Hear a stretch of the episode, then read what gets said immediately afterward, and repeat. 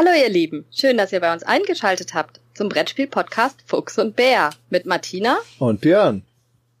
Ja, heute geht es um Zombicide und um Kickstarter, was ein bisschen damit zusammenhängt, denn bei Zombicide äh, kann man viel kickstarten, konnte man viel kickstarten. Und man und kriegt immer total viel Zeugs, was einen super erschlägt und wo man sich die ganze Zeit fragt, wie kriege ich das noch mit irgendwie, das Spiel irgendwo hin?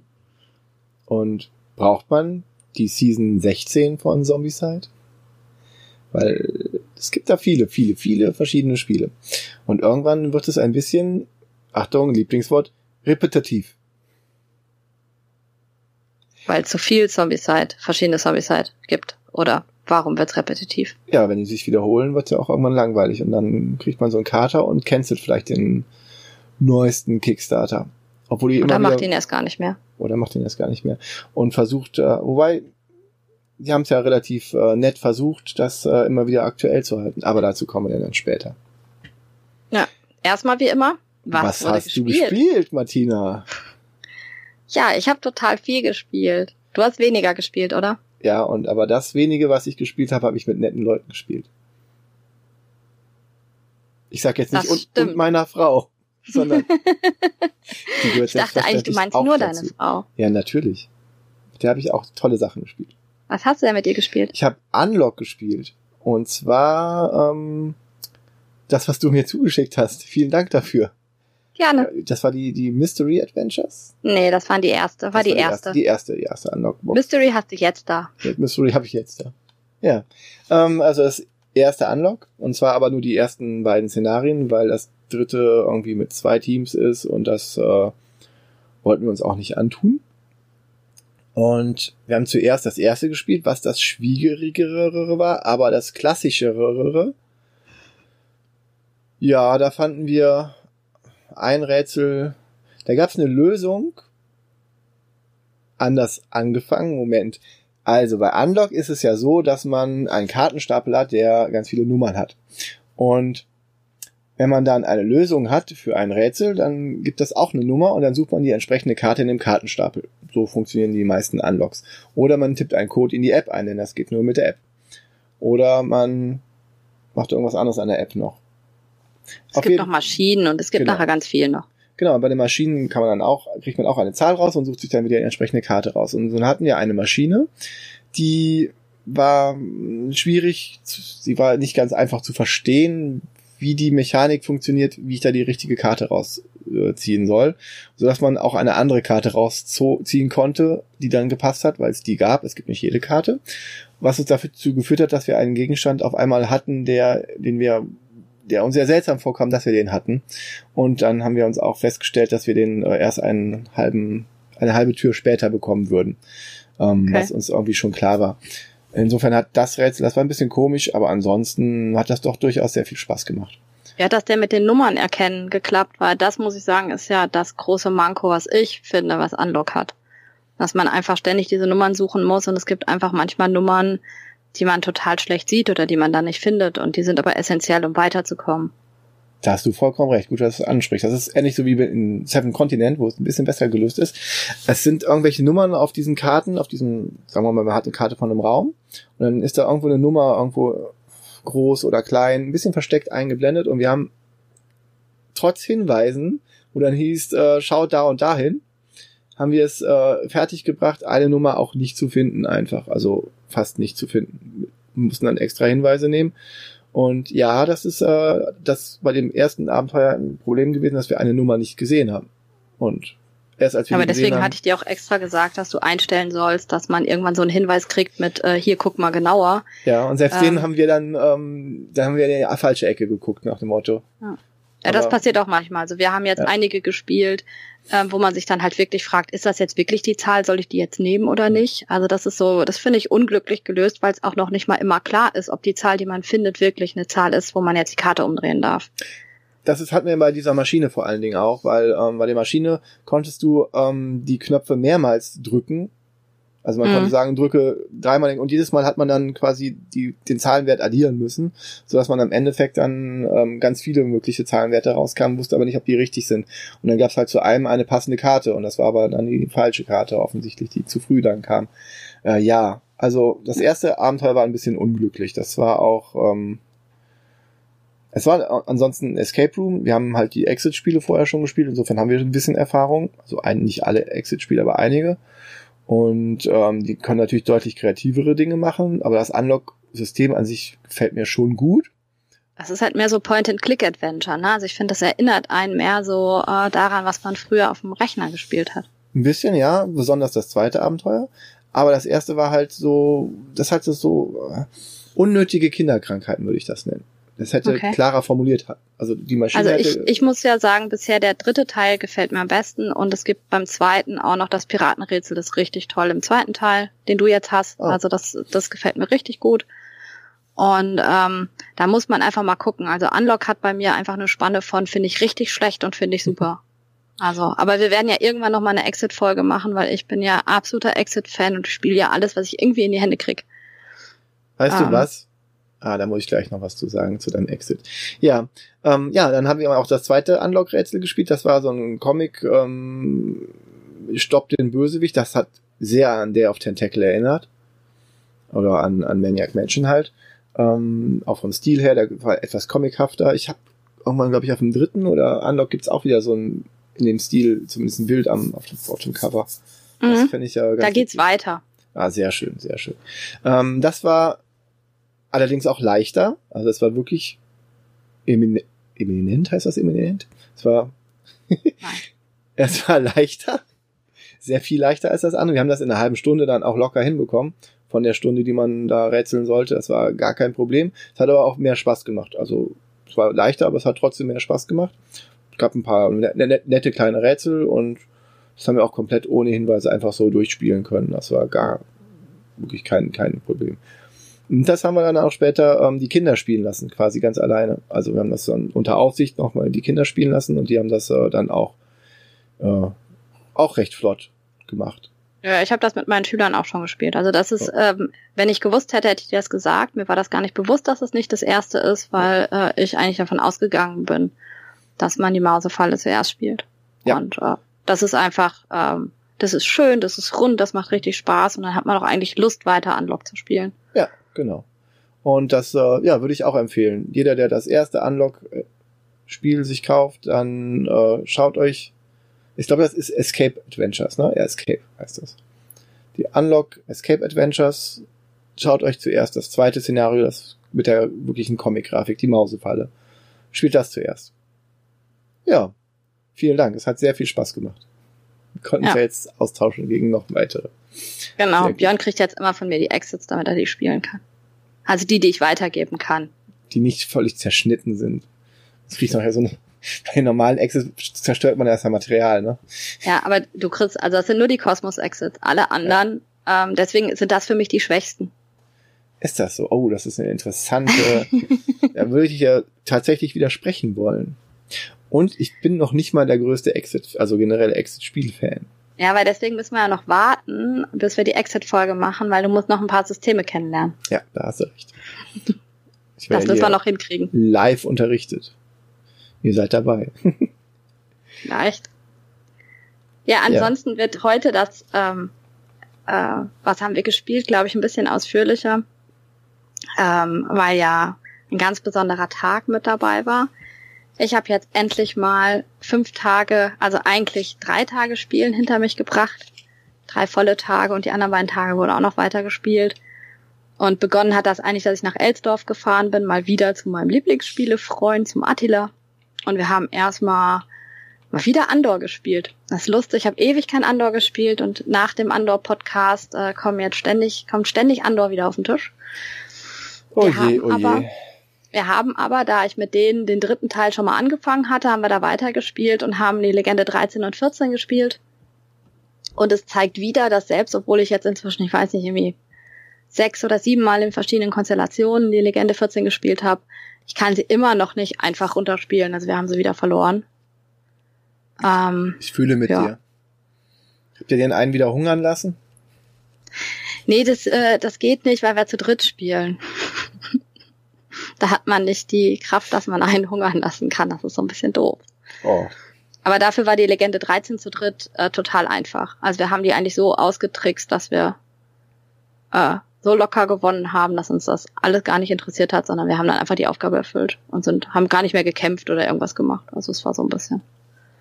Ja, und dann habe ich am nächsten Morgen das Spiel auf den Tisch gebracht, was ich schon länger spielen möchte, weil der Krimi-Master mir das geschickt hat. Der hat mir nämlich Fog of Love geschickt, nachdem äh, wir im Podcast gesagt haben, dass wir beide das noch nicht gespielt haben. Ich habe es immer noch nicht gespielt. Nein, ich habe das ja auch noch. Ich hatte zuerst überlegt, es dem Björn weiterzugeben, aber ich muss es nochmal spielen. ich muss mir da irgendwie eine Meinung noch richtig bilden. Ähm, ich wollte das aber unbedingt mit, mit Attila spielen, weil der auch ähnlich kritisch ist wie ich. Und ähm, ich bin mir nicht sicher, ob ich dieses Spiel mit meinem Partner spielen möchte. Ach. Also es ist, ich hätte da, glaube ich, Angst, dass da Themen aufkommen, äh, die man vielleicht nicht unbedingt diskutieren möchte. Ich weiß es nicht. Also das muss man mal gucken. Jetzt aber man muss auch dazu sagen, dass mein Mann diese storylastigen Spiele nicht gerne spielt. Aber jetzt hake ich ein. Das ist ja fast so, als würde das ein äh, ein, ein das Brettspiel an sich in ein ernsthafteres äh, Genre über also damit aufladen, dass es mehr ist als nur Unterhaltung und Brettspiel. Wenn das dazu anregt, deine Beziehung zu überdenken oder zu, zu erweitern, dann ist, naja, dann, dann ist man ja fast, dann ist man ja fast schon beim Kulturgut Brettspiel. Also Fog of Love ist auf jeden Fall etwas, wo das Kulturgut Brettspiel mit gefördert wird. Das Problem ist nur, dass es eigentlich auch in Richtung lustiges Partyspiel gehen kann. Ähm, du hast halt, ähm, du kriegst am Anfang verschiedene Charaktere zugelost. Das hat jetzt bei uns total gut gepasst, weil ich war die Internet-Celebrity und er der Manager. Das weil, war super. Weil du so viel Fame hast. Weil ich so viel Fame hab und das hat total gut geklappt. Und dann äh, muss man sich so eine Geschichte spinnen, wer man ist. Ich war Roxana. Okay. Und ähm, dann äh, muss der andere einem äh, Eigenarten zugeben, also wie man so ist oder was man an einem toll findet oder so. Und äh, dann fängt man eigentlich schon an, ein bisschen zu spielen. Man kriegt Eventkarten auf die Hand und muss dann eigentlich nacheinander Eventkarten abgeben. Und da stehen dann halt Fragen drauf, die man einschätzen muss. Und das ist das, wo ich meine, dass es in einer lustigen Runde bestimmt auch ein lustiges Spiel sein kann. Ähm, wenn du dich aber vielleicht eh immer darüber streitest, welche Blumen du geschenkt bekommst, und dann hast du die Eventkarte, äh, äh, du hast Geburtstag, ähm, ich bring dir Blumen mit, welche Blumen bringe ich dir mit? Und da steht dann, da stand irgendwie, weiß ich nicht, 20 rote Rosen, 50 gelbe Tulpen, einen besonderen Strauß. Ähm. Das klingt ja sehr romantisch. Was war deine erste Eventkarte in dem Spiel? Meine erste Eventkarte war die, war die beste, romantischste Eventkarte überhaupt. Es ging ums erste Date. Ah. Und beim ersten Date ging es direkt um Sex im Freien. Okay. Die Einschätzung, wie man das dann findet. Und wenn man dann übereinstimmt, also man hat so Plättchen, wo A, B, C, D draufsteht und jeder legt das dann umgedreht hin und wenn man halt matcht, also wenn man übereinstimmt, kriegt man dafür Herzchen aber man geht nicht danach, was man ähm, selber gerne präferiert, sondern was dann deine Spielfigur für Eigenschaften hat und wo die, wo du die verbessern willst. Genau, also weil du hast, eigentlich hast du so Ziele, die du auch noch gezogen hast und das hat damit zu tun, du hast in der, in der Mitte Eigenschaften, die positiv und negativ sein können, sechs Stück. Und da legst du halt ähm, Holzklötzchen drauf, jeweils nach dem, was, wie du dich entscheidest. Steht dann halt irgendwie das Symbol rauf oder das Symbol runter und dann legst du da äh, einen Marker drauf und später hast du halt irgendwelche Karten, die du erfüllen musst, dass du halt drei Marker auf gut haben musst oder fünf Marker auf negativ oder so. Das sind deine Ziele, die du, also eigentlich kannst du dieses Spiel strategisch auf darauf spielen, deine Ziele zu vervollständigen. Hm. Und das war das Problem in unserer Partie, dass ich das storymäßig gespielt habe und der Attila hat das strategisch äh, nach Zielerfüllung gespielt. Und das bedeutet natürlich, dass wir ganz wenig gematcht haben, weil ich halt gedacht habe, okay, ne, ich bin äh, die äh, Internet Celebrity und er ist der Manager und habe versucht dementsprechend zu entscheiden und er hat halt immer eher so entschieden nach dem, äh, welche Marker will ich denn legen. Hm. Ähm, also ist Attila, ist da der, Attila ist da der Romantiker gewesen. ja, der war total der Romantiker. Sehr gut. Aber ja. ähm, dementsprechend, wir haben auch nur das Tutorial gespielt. Ähm, ich, ich kann auch nicht sagen, wie ich das Spiel wirklich finde. Äh, es ist auf jeden Fall so, dass ich es nicht direkt abgegeben habe an dich und gesagt habe, hier spiel du mal. Ähm, ich möchte das jetzt mit jemandem spielen, wo ich sicher bin, dass ich zwei Partien spielen werde und ich werde dann noch nicht das Tutorial spielen. Um dann zu gucken, wie es wirklich ist. Ich glaube aber, dass es eine ganz gewisse Klientel ist, die dieses Spiel spielen kann. Also weil das ist schon, es geht eigentlich nur um Entscheidungen. Also so die Spielelemente, die wirkliche Spielmechanik ist total äh, uninteressant. Ja, also wenn man sich darauf einlassen kann und Lust hat, äh, ich weiß ja auch, dass es später darum geht, dass man Ziele haben kann, wie Kinder kriegen. Der eine will Kinder haben, der andere will keine Kinder haben. Ähm, und wenn du natürlich solche Spiele ausspielst, ähm, dann kannst du ja gar nicht gemeinsam gewinnen oder so. Also es ist dann schon. Ähm, also dann kann einer das Spiel gewinnen in der, von den beiden, die in einer Beziehung sind, aber der andere dann nicht. Genau, also, es, also man, man, man kann das kompetitiv spielen oder kooperativ. Also das ist halt tatsächlich wie im richtigen Leben. Ja. Ähm, deswegen, also ähm, ich, ich kann dir noch nicht genau sagen, wie ich das Spiel finde und ähm, ich freue mich darauf, äh, das äh, jetzt irgendwie nochmal zu spielen. Ich weiß nur noch immer nicht mit wem. Das muss ich mir mal noch überlegen. Ich hätte den perfekten Partner dafür. Schönen Gruß an den blauen Chaosbären. Ja, ich weiß, dass ihr beide das bestimmt super miteinander spielen ja. würdet. Ja. Danach haben wir uns gedacht, wenn wir Fog of Love gespielt haben, spielen wir das, was uns eher liegt und spielen Fog of War. Ja. War nebelig bei euch. War nebelig bei uns. Ähm, also ich äh, spiele ja nicht so super viele Co-Sims, aber also immer wieder. Ich bin ja dabei, mich da einzuarbeiten. Ich spiele die auch total gerne, aber wie immer, ich bin nicht aggressiv genug. Ich weiß auch nicht, ob es daran liegt und ich würde das immer noch mal gerne untersuchen, ob Frauen anders Cosims spielen als Männer, ob das ein, ein Persönlichkeitsproblem von mir ist, dass ich immer erstmal versuche aufzubauen und zu schützen und äh, meine Verteidigungslinien zu ziehen und sowas alles und ich einfach nicht immer aggressiv genug angreife. Keine Ahnung. Das wird mich interessieren. Ich war auf jeden Fall wieder nicht aggressiv genug und habe bodenlos verloren. Naja, es, es kommt aber auch drauf an. Also ich kenne das ja aus zum Beispiel Civilization 4, 5, 6 mittlerweile. Ähm, da gibt's auch den Spielertypen, der sich gerne erstmal einigelt und ganz viel aufbaut, um später alle zu überrollen. Insofern, ich spiele dann meistens Indien. Ähm, ja, mein Problem ist ja, dass ich total häufig Deutschland spiele und ich muss als Deutschland eigentlich immer total aggressiv spielen. und ich weiß, dass ich aggressiv spielen, spielen muss und kriege es nicht hin, aggressiv zu spielen. Hm. Tja. Obwohl ich jedes Mal aggressiver spiele als vorher. Bin ich noch nicht beim richtigen Aggressionslevel ange angelangt. Du bist einfach zu, zu nett. Ja, obwohl ich habe es ja schon geschafft und habe ja schon mal Access and Allies gewonnen als Deutscher und habe äh, die Russen aus Moskau geprügelt. Oh ja, wenn es ja wirklich gut läuft bei Access and Allies, dann kann man die Russen quasi äh, so bedrängen, dass die nicht mehr viel Spaß haben am Spiel. Das habe ich auch ja. schon mal geschafft. Äh, also, ich weiß nicht, ob ich das war, aber ich habe die Partie erlebt, wo die Russen halt, ganz zwar die erste Runde, aber danach haben die Deutschen die mal eben aufgerollt und dann haben die das ganze Spiel über quasi nichts mehr gemacht und dann saß einer der fünf Spieler eher mehr oder weniger tat, tatenlos darum. Das war halt auch äh, sein Problem dieses Spiels, Access and Allies. Naja, bei, bei der Partie habe ich eher, äh, also das war schon eine fünf Stunden oder sechs Stunden Partie und ich habe dann damit das Spiel sozusagen beendet, dass ich äh, Moskau eingenommen habe, weil dann klar war, hm. dass äh, die andere Gruppe nicht mehr weiterspielen muss, weil sie jetzt nicht mehr hochkommen das war sehr schön. Ich habe mich tierisch gefreut. Alle anderen haben sich sehr eigenartig umgeguckt, als ich gejubelt habe, dass ich Moskau eingenommen habe.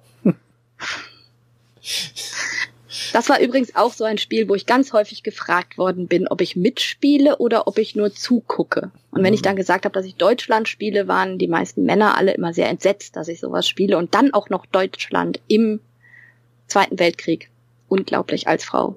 Wie kann man sowas machen? Du bist ja fast Lehrerin. Das ist ja quasi dann wieder okay. Ja.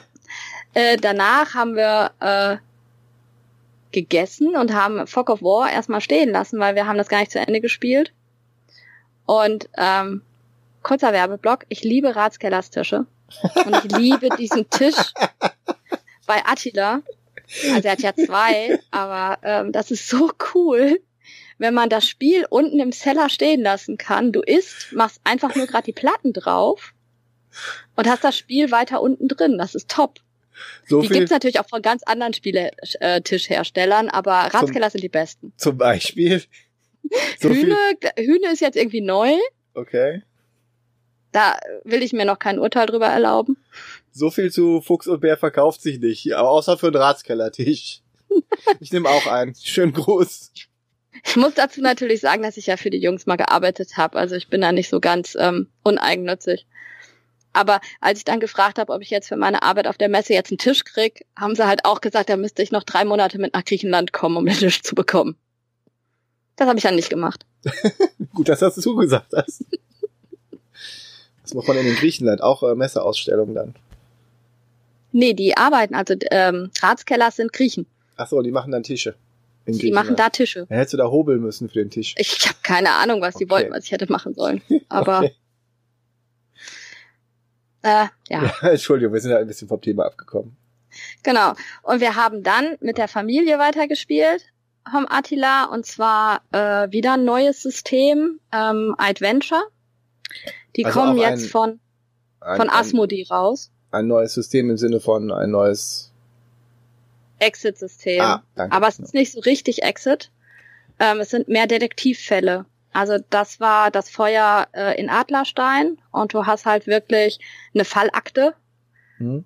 Ähm, so gedacht ist das so, du bist halt irgendwie in deinem Ermittlerteam und äh, sitzt über den Akten und versuchst das jetzt herauszufinden. Ist das dann das, so ein System, wo du dann äh, quasi den Fall möglichst viel rausfinden musst und am Ende kriegst du so Fragen gestellt und musst die beantworten? Nee, das war jetzt wirklich einfach nur mit Wert das Feuer gelegt. Also wir mussten herausfinden mit den Sachen, die wir hatten, äh, welche der Verdächtigen wir ausschließen konnten und welcher Verdächtige das dann im Endeffekt war. Hm, okay. war, war sehr spannend. Wir haben irgendwie äh, etwas unter zwei Stunden gebraucht für den Fall. Also das ist aber auch, also ich äh, spiele mit denen sehr gerne solche Spiele, weil wir uns immer Zeit lassen. Also wir gehen da nicht irgendwie gegen die Zeit, sondern hm. das Spiel soll schön sein. Ähm, ich fand das System gut. Ich könnte mir auch vorstellen, dass man, dass das mal eins ist, was man gut mit mehr als vier Leuten spielen kann, weil eigentlich alle von uns hatten immer irgendwas zu tun und haben hier nochmal geguckt. Du hast dann halt ganz viel, du hast irgendwelche Rechnungen oder du hast äh, Geocache-Aufzeichnungen, du hast irgendwie ganz viele Aufzeichnungen gehabt und ähm, Anwaltsbriefe oder sonst irgendwas, also alles, was man so in der Akte hätte. Das war ganz spannend. Ein Negativpunkt, äh, den ich fand, war Grundvoraussetzung, dieses Adventure spielen zu können, war ein Facebook-Account haben zu müssen. Mhm. Das fand ich schlecht gelöst. Weil? Warum? Das also, sage ich jetzt nicht. Ach so, okay. Weil man, ähm, das steht auf der Spieleschachtel drauf, dass man einen Facebook-Account haben muss und den muss man auch wirklich haben. Mhm. Also es ist also so, dass man quasi, ähm, also es gab ja dieses Konkurrenzprodukt äh, wo man auch ähm, quasi Ereignisse in dem Spiel googeln konnte. Wo man das auch durfte. Ja. Von diesem ähm, auch hieß das Detective. Das ist auch es ist es nicht der ungelöste Fall des Sherlock Holmes. Nee, nee, es ist Detective. Detective? Ah, ach so, Detective, das ist, das ist ja ganz anderes. Ja, ja. Ja, aber das ist ja auch dann, ähm, da, ja. da darfst du ja dann auch rausgehen und im Internet recherchieren über, und dann sind ja auch Ereignisse, die tatsächlich stattgefunden haben die dann in, in der wirklichen Welt oder hat man so eine Daten, ja, man hat auch so eine Datenbank, so eine extra dafür angelegte Datenbank. Genau, aber hier äh, ist alles in dem, außer diese Sache mit dem Facebook-Account scheint aber alles in der Schachtel drin zu sein, ja? Nee, du musst trotzdem auch äh, ins Internet. Ah, auch noch dazu. Also du musst auch noch ins ja. Internet dazu. Ich bin jetzt mal gespannt. Ich habe noch diesen anderen Fall ähm, von iAdventure, den habe ich jetzt mitgenommen. Das ist der nicht abgeschlossene Fall Sherlock Holmes. Hm, okay. Da bin ich dann mal gespannt. Den habe ich jetzt ausgeliehen. Und ich bin ja ein Fan davon, dass man das kann. Also ich mag einfach äh, Exit-Spiele oder Detektivspiele oder so, die man nicht zerstört, also wo man mhm. das weiter verleihen kann.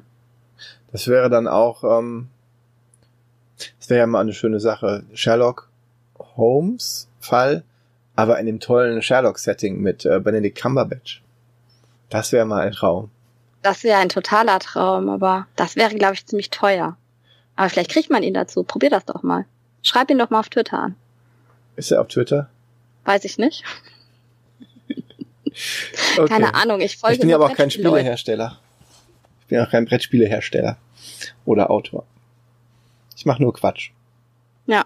Danach haben wir noch zwei Partien Forest of Fate gespielt. Da habe ich schon mal drüber gesprochen. Das mag ich ziemlich. Das ist so ein Storytelling-Game, wo man halt ähm, ja durch den Wald muss und äh, gegen Encounter antreten muss und immer irgendwas passiert und man muss dann halt gucken, womit man das versucht zu schaffen und äh, da man muss ganz viele, ganz viel lesen und finde ich richtig nett. Ist kurz, ist klein, ist immer so halbe dreiviertel Stunde. Hm. Das ist super. Danach haben wir Fog of War weitergespielt. Na, also haben wieder die, die Tischplatten abgemacht und unser Spiel kam wieder dahin und wir konnten wieder zu zweit weiter. An dem Ratskellertisch. Ich hab's nicht nochmal gesagt. Ähm, ja, ja, ja, ja. und als Absacker haben wir dann noch Flashpoint gespielt und damit ging mein Brettspiele-Tag, anderthalb Tage beim Attila zu Ende. Und am nächsten Tag kam dann das große interne Podcaster-Treffen von uns allen. Ah ja. Also von uns allen heißt äh, von ähm, uns beiden, dem Robert, mit dem du zusammen die Chaosbären machst. Chaosbären. Der kleine Underdog-Podcast. wo ich ja immer wieder Folgen hochladen muss. ja. Und äh, überraschenderweise ist auch noch der Dirk vom Ablagestapel damit reingekommen, der seit irgendwie zwei Wochen oder so mit uns deswegen äh, in der WhatsApp-Gruppe ist und uns schon die ganze Zeit erträgt. Ja, schönen Gruß. Ja, das war auf jeden Fall sehr witzig. Und ich habe aber erstmal mit Robert alleine gespielt, weil Robert und ich beide frei hatten. Also ich habe ja Ferien Mhm. und äh, er hat Urlaub. Und ihr beide arbeiten. musstet ja leider arbeiten. Mhm. Und äh, ich habe erstmal Fallen mit ihm gespielt. Mein allerliebstes Spiel. Und Also mein, das, das ist ja nicht mein aller, allerliebstes Spiel. Das ist ja mein liebstes Spiel in einer gewissen Kategorie. Das ist ja für mich so ein Feierabendspiel. Also man muss nicht so viel denken und erlebt trotzdem eine schöne Geschichte und würfelt ein bisschen und so. Das ist halt ein Dungeon Lord, der über Storykarten den Held durch einen Dungeon lotst und der Held muss immer wieder Entscheidungen treffen, wie in einem Abenteuerbuch. Und Hm. je nachdem, welche Entscheidung er trifft, muss er halt irgendeine Challenge bestehen. Und diese Challenges bestehen eigentlich immer nur aus Würfeln. Und der Robert war direkt überfordert, hat er geschrieben. Ja, der Robert hat irgendwie gesagt so, oh Gott, ich habe hier irgendwie, ich, der hat auf so einer, ich habe so Playmats dafür und der hat erst mal gesagt so, oh Gott, wie viel Zeug steht denn da drauf und nein, wo muss ich denn alles hinlegen und so. Er fand es auch zum Schluss immer noch ein bisschen, als ich dann gefragt habe, wie er es fand. Ähm, ja, er fand es ein bisschen unübersichtlich, weil man ja hierauf achten muss und darauf achten muss und darauf achten muss. Ja, Ist also keine 10 für ihn. äh, glaube ich nicht, aber wir haben gar nicht über Noten gesprochen. Aber die wenigsten, mit denen ich das spiele, für die ist es eine 10. Also ich glaube, da muss man schon irgendwie so drauf sein wie ich. Aber er hat's gewonnen. Ja, Er hat's gewonnen. ja. Und danach hatten wir noch eine Dreiviertelstunde Zeit und da hat er Seven Wonders Duell aus seinem Regal geholt, was er noch nie gespielt hatte. Ah. Habe ich ihm dann erklärt und dann haben wir das zusammen gespielt. Das ist. Hier, erklär mir mein Spiel hier. Zack. Sehr gut. Ja, ich überlege ja immer noch, wir haben das im letzten Jahr mal versucht, aber da ist keiner gekommen und wir haben eine Brettspielveranstaltung dementsprechend angeboten. Bring your Mit- own game. Ja, mit Familienspielen, bring dein Spiel mit, wir erklären dir das. Cool. Weil mir das ständig passiert. Passiert dir das nicht? Also ich bin irgendwie zu Besuch und die Leute wissen, dass du spielst und dann kommen immer irgendwas mit, oh, das haben wir schon so lange da stehen, aber es hat uns nie jemand erklärt. Hm. Kannst du uns das erklären? Also es passiert mir ganz häufig und ich wollte das eigentlich anbieten als Familienspielen, hat aber bei uns in der Provinz nicht geklappt. Hm. Ich finde die Idee aber eigentlich ganz cool, Ja, weil ich das glaube, dass ganz viele Spiele in Familien, die geschenkt wurden, verdümpeln, weil einfach keiner Bock hat, die Anleitung zu lesen. Dabei gibt's auch so schöne äh, YouTube-Kanäle, die das mittlerweile dann auch anbieten, dass die die Regeln erklären. Dass man dann einfach nur sein Smartphone hinstellt und dann sich die Regeln von irgendjemandem aus dem Internet erklären lässt. Ja, aber dafür musst du ja so tief drin sein, dass du das überhaupt weißt. Ja, das stimmt wohl. Also, und ich gehe hier ja gerade von Normalspielern irgendwie Ja, aus. ja, okay, jetzt recht. der Robert hätte schon sehr wahrscheinlich gewusst, dass er sich hätte anders Seven Wonders Duell erklären lassen können. Meinst Aber du? das haben wir gespielt. Und er hat's wieder gewonnen. ja, aber nur ganz knapp. Das hat er knapp gewonnen.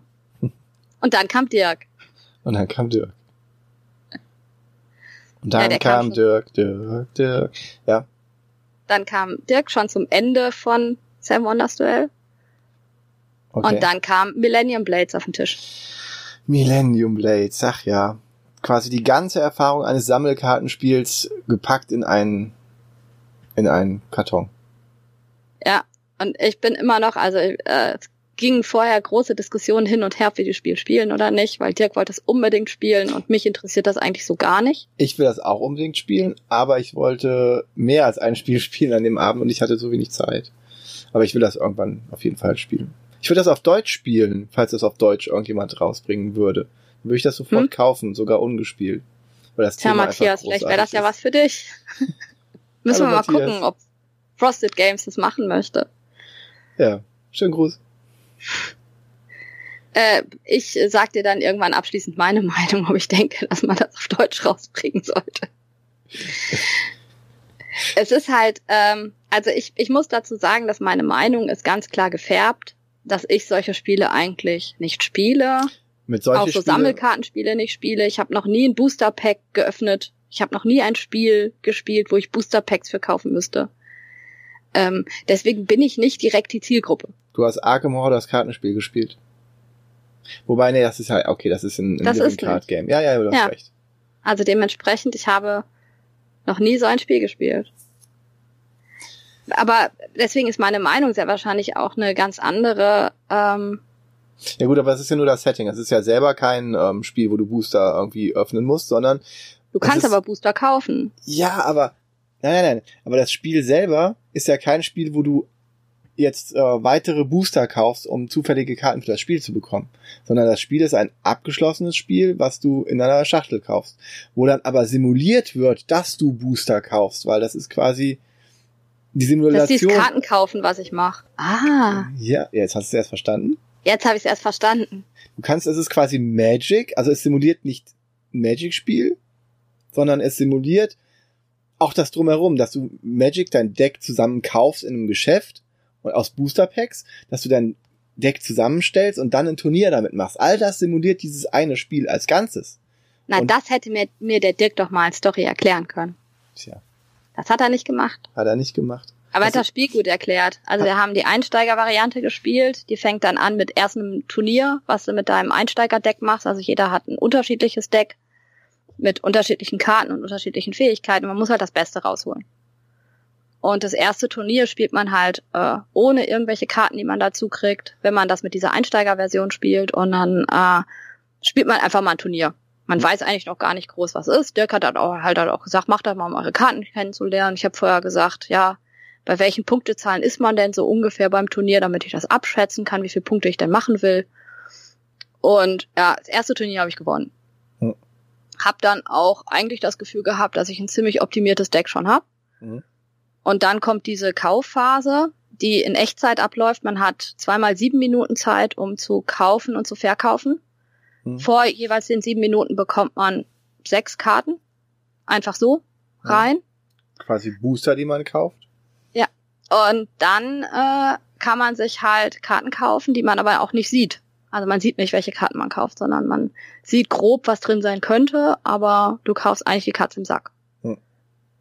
Außer jemand verkauft Karten, das kannst du in diesen zwei sieben Minuten Phasen auch machen. Kannst deine eigenen Karten verkaufen, aber nur dreimal, also drei Karten von denen. Oder ich glaube, kommt immer drauf an, mit wie vielen man da spielt. Und ähm, die Karten kannst du dann kaufen und siehst, welche Karte du kaufst. Warst du mal zu den Hochzeiten von äh, Sammelkartenspielen in einem Geschäft, wo äh, getauscht und verkauft wurde? Nein, Das ist äh, eine Erfahrung, wenn dann die, die Leute, die Jungs mit ihren Sammelordnern da sitzen und gegenseitig Karten kaufen, vertauschen und so weiter. Und das wird halt da auch simuliert. Aber deswegen ist das ja auch ein Spiel für dich. Also Wahrscheinlich. ich könnte mir schon vorstellen, dass dich das interessiert, weil du da mehr drin bist. Wahrscheinlich. Deswegen war das ja auch für mich ein Spiel, wo ich sagte, boah, spiele ich mit, aber interessiert mich eigentlich nicht. Ja, und Ja. ich würde sagen, ich spiele das gerne, aber ich möchte dann mehr Zeit darauf investieren als diesen einen Abend, den wir da hatten. Ähm, ich habe dann ziemlich schnell mein Deck optimiert, habe dann ein bisschen rumgesessen und mich gelangweilt, während die Jungs ihre Decks optimiert haben und zusammengestellt haben. Dann haben wir das zweite Turnier gespielt. Hm. Weil ich noch mal deutlicher gewonnen habe. Noch deutlicher. Sehr Noch gut. deutlicher, eigentlich mit der gleichen Strategie, nur ein paar Karten verstärkt. Ja. Und dann kam die dritte Phase. Da war ich dann schon nach sechs Minuten, glaube ich, fertig komplett. Oh. Und die Jungs auch. Und die Jungs natürlich nicht. Robert hat bis zur letzten Sekunde sein Deck zusammengestellt, weil er zehn Sekunden vor Schluss gemerkt hat, dass er einen Fehler gemacht hatte und die Runde ist für das Turnier ist für ihn nicht so gut gelaufen. Ähm, ich habe dann die, die dritte Runde halt wirklich irgendwie mit 80 Punkten Vorsprung gewonnen. Also das war. Ich habe halt, also Dirk meint ja, dass das nur am leichten Deck lag. Das ich würde halt sagen, ich war da leicht unterfordert. Ja, das kann ich mir gut bei dir vorstellen. Da du ja so eine Optimiererin bin. Also das ist irgendwie so dieses, das lag mir einfach und ich habe das sehr schnell optimiert und warum soll ich das ändern? Ich hatte kurz überlegt, ob ich mal komplett alles umschmeiße, hm. aber da war mir dann einfach äh, das Risiko zu hoch, nur sichere 100 Punkte zu machen, wenn ich vorher schon immer sichere 150, 160 hatte. Und ich habe dann im letzten 217 oder so gehabt. Hm. Und ich glaube, so hohe Werte hatte der, glaube ich, in der ganzen Zeit nicht, die er das gespielt hat. Ich glaube, der war schwer beeindruckt dann. Es war lustig. Und schwer deprimiert von sich. ja, du kamst ja gerade in unseren letzten Zügen kamst du an, oder? Ja, ja weiß ich gar nicht mehr. Kann sein. Oder ja, doch, schon? doch, die haben, glaube ich, ausgezählt, wer. Nee, ihr hatte doch, ihr hatte da schon das neue Spiel gespielt. Habt ihr das nicht Ach, mehr stimmt, gespielt? stimmt, stimmt. Wir haben ja noch, noch, noch ein Spiel danach gespielt. Ja, schon verdrängt. Ja, ja denn äh, dann, also es ist ja so, wenn, wenn ich äh, fremde wer fremde Spieler kennenlerne. Das war übrigens Millennium Blades. Das war Millennium Blades. Äh, lohnt sich total für Leute, die solche Spiele gerne spielen. Ähm, was, ich fand's nicht so schlimm, ich würde es nochmal spielen. Was mich persönlich so ein bisschen abgeschreckt hat, war, ähm, ich, Dirk hat das schon im Ablagestapel erzählt, es hat so Fraktionen, so was war die Super Mario Fraktion, die so ein bisschen so aussieht und die Zelda Fraktion, aber es hat ganz furchtbare Anime-Grafik, das hat mich wirklich ein bisschen abgeschreckt. Das interessiert mich null. Okay. Also, ja, also wäre das ein Spiel, was wichtig für mich wäre. Ja, also es ist keine Grafik, die ich jetzt, also wenn ich jetzt bei der Spielemesse da dran vorbeigelaufen wäre, hätte ich bestimmt nicht gedacht, boah, das Spiel will ich haben. Es war aber nicht so schlimm wie erwartet. Ich würde aber eher eine Partie Age of Steam spielen nochmal. Schönen Gruß an deinen Mann. ja, genau. Der den Podcast so glücklich hört. ja. Ja, ähm, ich war gerade dabei, also wenn ich neue Spieler kennenlerne und man sich so verabredet, frage ich immer, ob die, ob der BGG-Account A existiert, B, ob die Collection ähm, auf Vordermann gebracht ist. Also ob der Boardgame Geek, das ist die Webseite, boardgamegeek.com, boardgamegeek.com, ob da jemand den Account hat und ob er da seine Spielesammlung reingepflegt hat. Da kann man nämlich seine Spiele auch eintragen, um dann zu sagen, hier, guck mal, die Spiele habe ich. Das wollte ich zu sagen für die Hörer, die vielleicht äh, etwas neuer dazu zu uns Komm. zuhören. Also ich würde euch auf jeden Fall empfehlen, das zu machen. Ich finde das immer total spannend, weil man dann einfach gucken kann, was für Spiele hat er denn, die mich interessieren. Also für mich hat das nichts von, boah, guck mal, wie groß meine Sammlung ist. Ich meine so, es gibt bestimmt auch Leute, die das dementsprechend anlegen, um dann zeigen zu können, wie viel sie haben ich finde das halt wirklich spannend, um gucken zu können, was spielt der denn überhaupt, weil die Spiele, die der besitzt, darüber kann ich ja schon so ein bisschen jemand einschätzen. Das ist wie vor einem Bücherregal zu stehen und zu gucken, was derjenige liest. Das ist sehr intim eigentlich, oder? Das ist eigentlich sehr intim. Und du? Du hast mich genötigt dazu, meine Sammlung auf Vordermann zu bringen, als wir angefangen haben. Ja. Frechheit. Ich da hättest du dich schon wehren müssen. Da hättest du schon wissen müssen, wie ich bin, als ich dich dazu gebracht ja. habe. Und ich habe äh, ich hab immer so gedacht, ah, wenn mich mal gefragt hätte, wie viele Spiele ich dann habe, hätte ich so Gott, ach so 500 oder 1000. So kommt mir das nämlich immer vor, wenn ich hier meinen Raum angucke. Aber es waren dann ernüchternde Zahlen. Ich habe gar nicht so viele Spiele. Ich bin gar nicht so ein Spiele-Mensch. Ja, ich auch nicht. Entschuldigung. Man muss immer gucken, mit wem man sich vergleicht. Ich kann dazu nur sagen, dass Robert in die Gruppe geschrieben hat, ich habe mir deinen Account nicht weiter angeguckt, das waren mir zu viele Spiele. Hm. Ja, aber ich habe mir Dirks Account angeguckt und habe zwei Spiele gefunden, die mich schon lange interessieren, die ich auch gerne spielen würde, die aber in meinem Spieleumkreis keiner hat. Hm. Und das ist wirklich überraschend, dass in meinem Spieleumkreis, dass es Spiele gibt, die in meinem Spieleumkreis nicht existieren. Das finde ich aber gerade spannend daran, neue Spieler kennenzulernen. Hm. Und so habe ich mir Covered und Pandemie Rising Tide gewünscht. Und Discovered haben wir dann gespielt, bevor du gekommen bist. Das Mhm. ist ein Spiel, ähm, wo man halt als Agent Fälle lösen muss. Also es ist kompetitiv, nicht kooperativ. Und die muss man halt lösen, indem man mit seinen Agenten in die richtigen Städte zieht und irgendwelche besonderen äh, Hilfsmittel dazu hat. Und man hat also Auftragskarten, wo dann halt draufsteht, man erfüllt den Auftrag, wenn ein Agent in Berlin ist, dazu ein Fernglas hat und ein Diktiergerät. Da muss man halt, wenn man alles abgibt, hat man dann den Fall gelöst und dann den Auftrag gelöst und dann kann man die nächsten Aufträge lösen und so. Es ist so ein bisschen mit Würfeleinsatzmechanismus und so. Ist ganz nett. Ähm, ich würde es halt nur irgendwie abkürzen. Also ich fand es zu lang für das, was es mir gegeben hat. Also so 45 Minuten fände ich super, so wie Dice Forge oder so, so in der Länge 45 Minuten Stunde, so ein leichter Absacker, etwas anspruchsvollerer Absacker. Ähm, aber die anderthalb Stunden, die wir gespielt haben, das war mir zu lang. Hm. Das habe ich natürlich auch gewonnen. Natürlich. Damit ähm, der Account, wo ein gelber Bär dabei ist, äh, zum Beispiel die Chaosbären und die, die Fuchs und Ja. Haben natürlich überragende Siege an diesem Tag hervorgetragen, bevor ich überhaupt da war. Ein sehr schöner Tag schon jetzt. Ja, und am Ende davon kamst du. Ja, da habt ihr gerade gezählt. Beziehungsweise ich hab, ich wollte Chili machen gehen und habe gesagt, boah, muss ich wirklich noch bei euch sitzen bleiben, während ihr den letzten Zug macht? Ich habe ja eh gewonnen. und dann bin ich äh, in die Küche gegangen und habe Chili warm gemacht. Ja, das stimmt. Was ich zu dem Zeitpunkt wichtiger fand. Ach, das habe ich bei Millennium Blades auch gemacht. Da waren die Jungs total genervt, weil äh, ich mittendrin dann, weil ich hatte ja Langeweile, die, die Zeit, die ich da sitzen musste, während die ihre Echtzeitphasen noch gemacht haben. Ich gefragt, soll ich euch mal Kuchen holen? Nicht jetzt! Ich hab Spaß. Ja. Hervorragend gemacht. Und dann haben Fuchs und Bär sich das erste Mal gesehen. Ja, das, Das, war, ist was, was ganz viele Leute ja gar nicht wissen. Wir sehen uns gar nicht. Also wir sehen uns schon irgendwie, aber wir haben uns noch nie getroffen gehabt. Wir haben schon vier Folgen aufgenommen und äh, haben uns noch nie physisch in der Hand gehabt. Ja, ist schon eine Hände verrückte geschüttelt. Zeit, dass man sowas macht, ne? Ja, es ist erstaunlich. Und wir haben uns ja über Twitter kennengelernt. Über im Mai oder war das dieses Jahr, ne? 2018. Irgendwann. Im Mai haben wir das erste Mal aktiv darüber gesprochen, einen Podcast zusammen zu machen. Ich habe das erste, die erste Privatnachricht habe ich äh, letztens nachgeguckt, war der Name des Podcasts, Fuchs und Bär. Wie gefällt dir das? Folge 1, die An das Andor-Dilemma. Wir hatten das schon direkt als erstes, ja. Erstaunlich.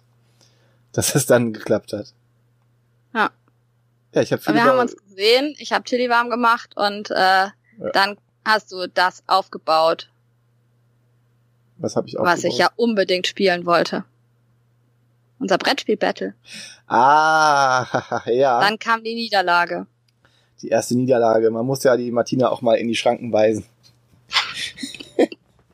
ja, wir hatten irgendwann mal auf Twitter auch darüber geredet, dass ähm, die wirklich harten Spiele, da muss man sich drin messen und das ist dann eindeutig das Prinzessin Lilifee Memory.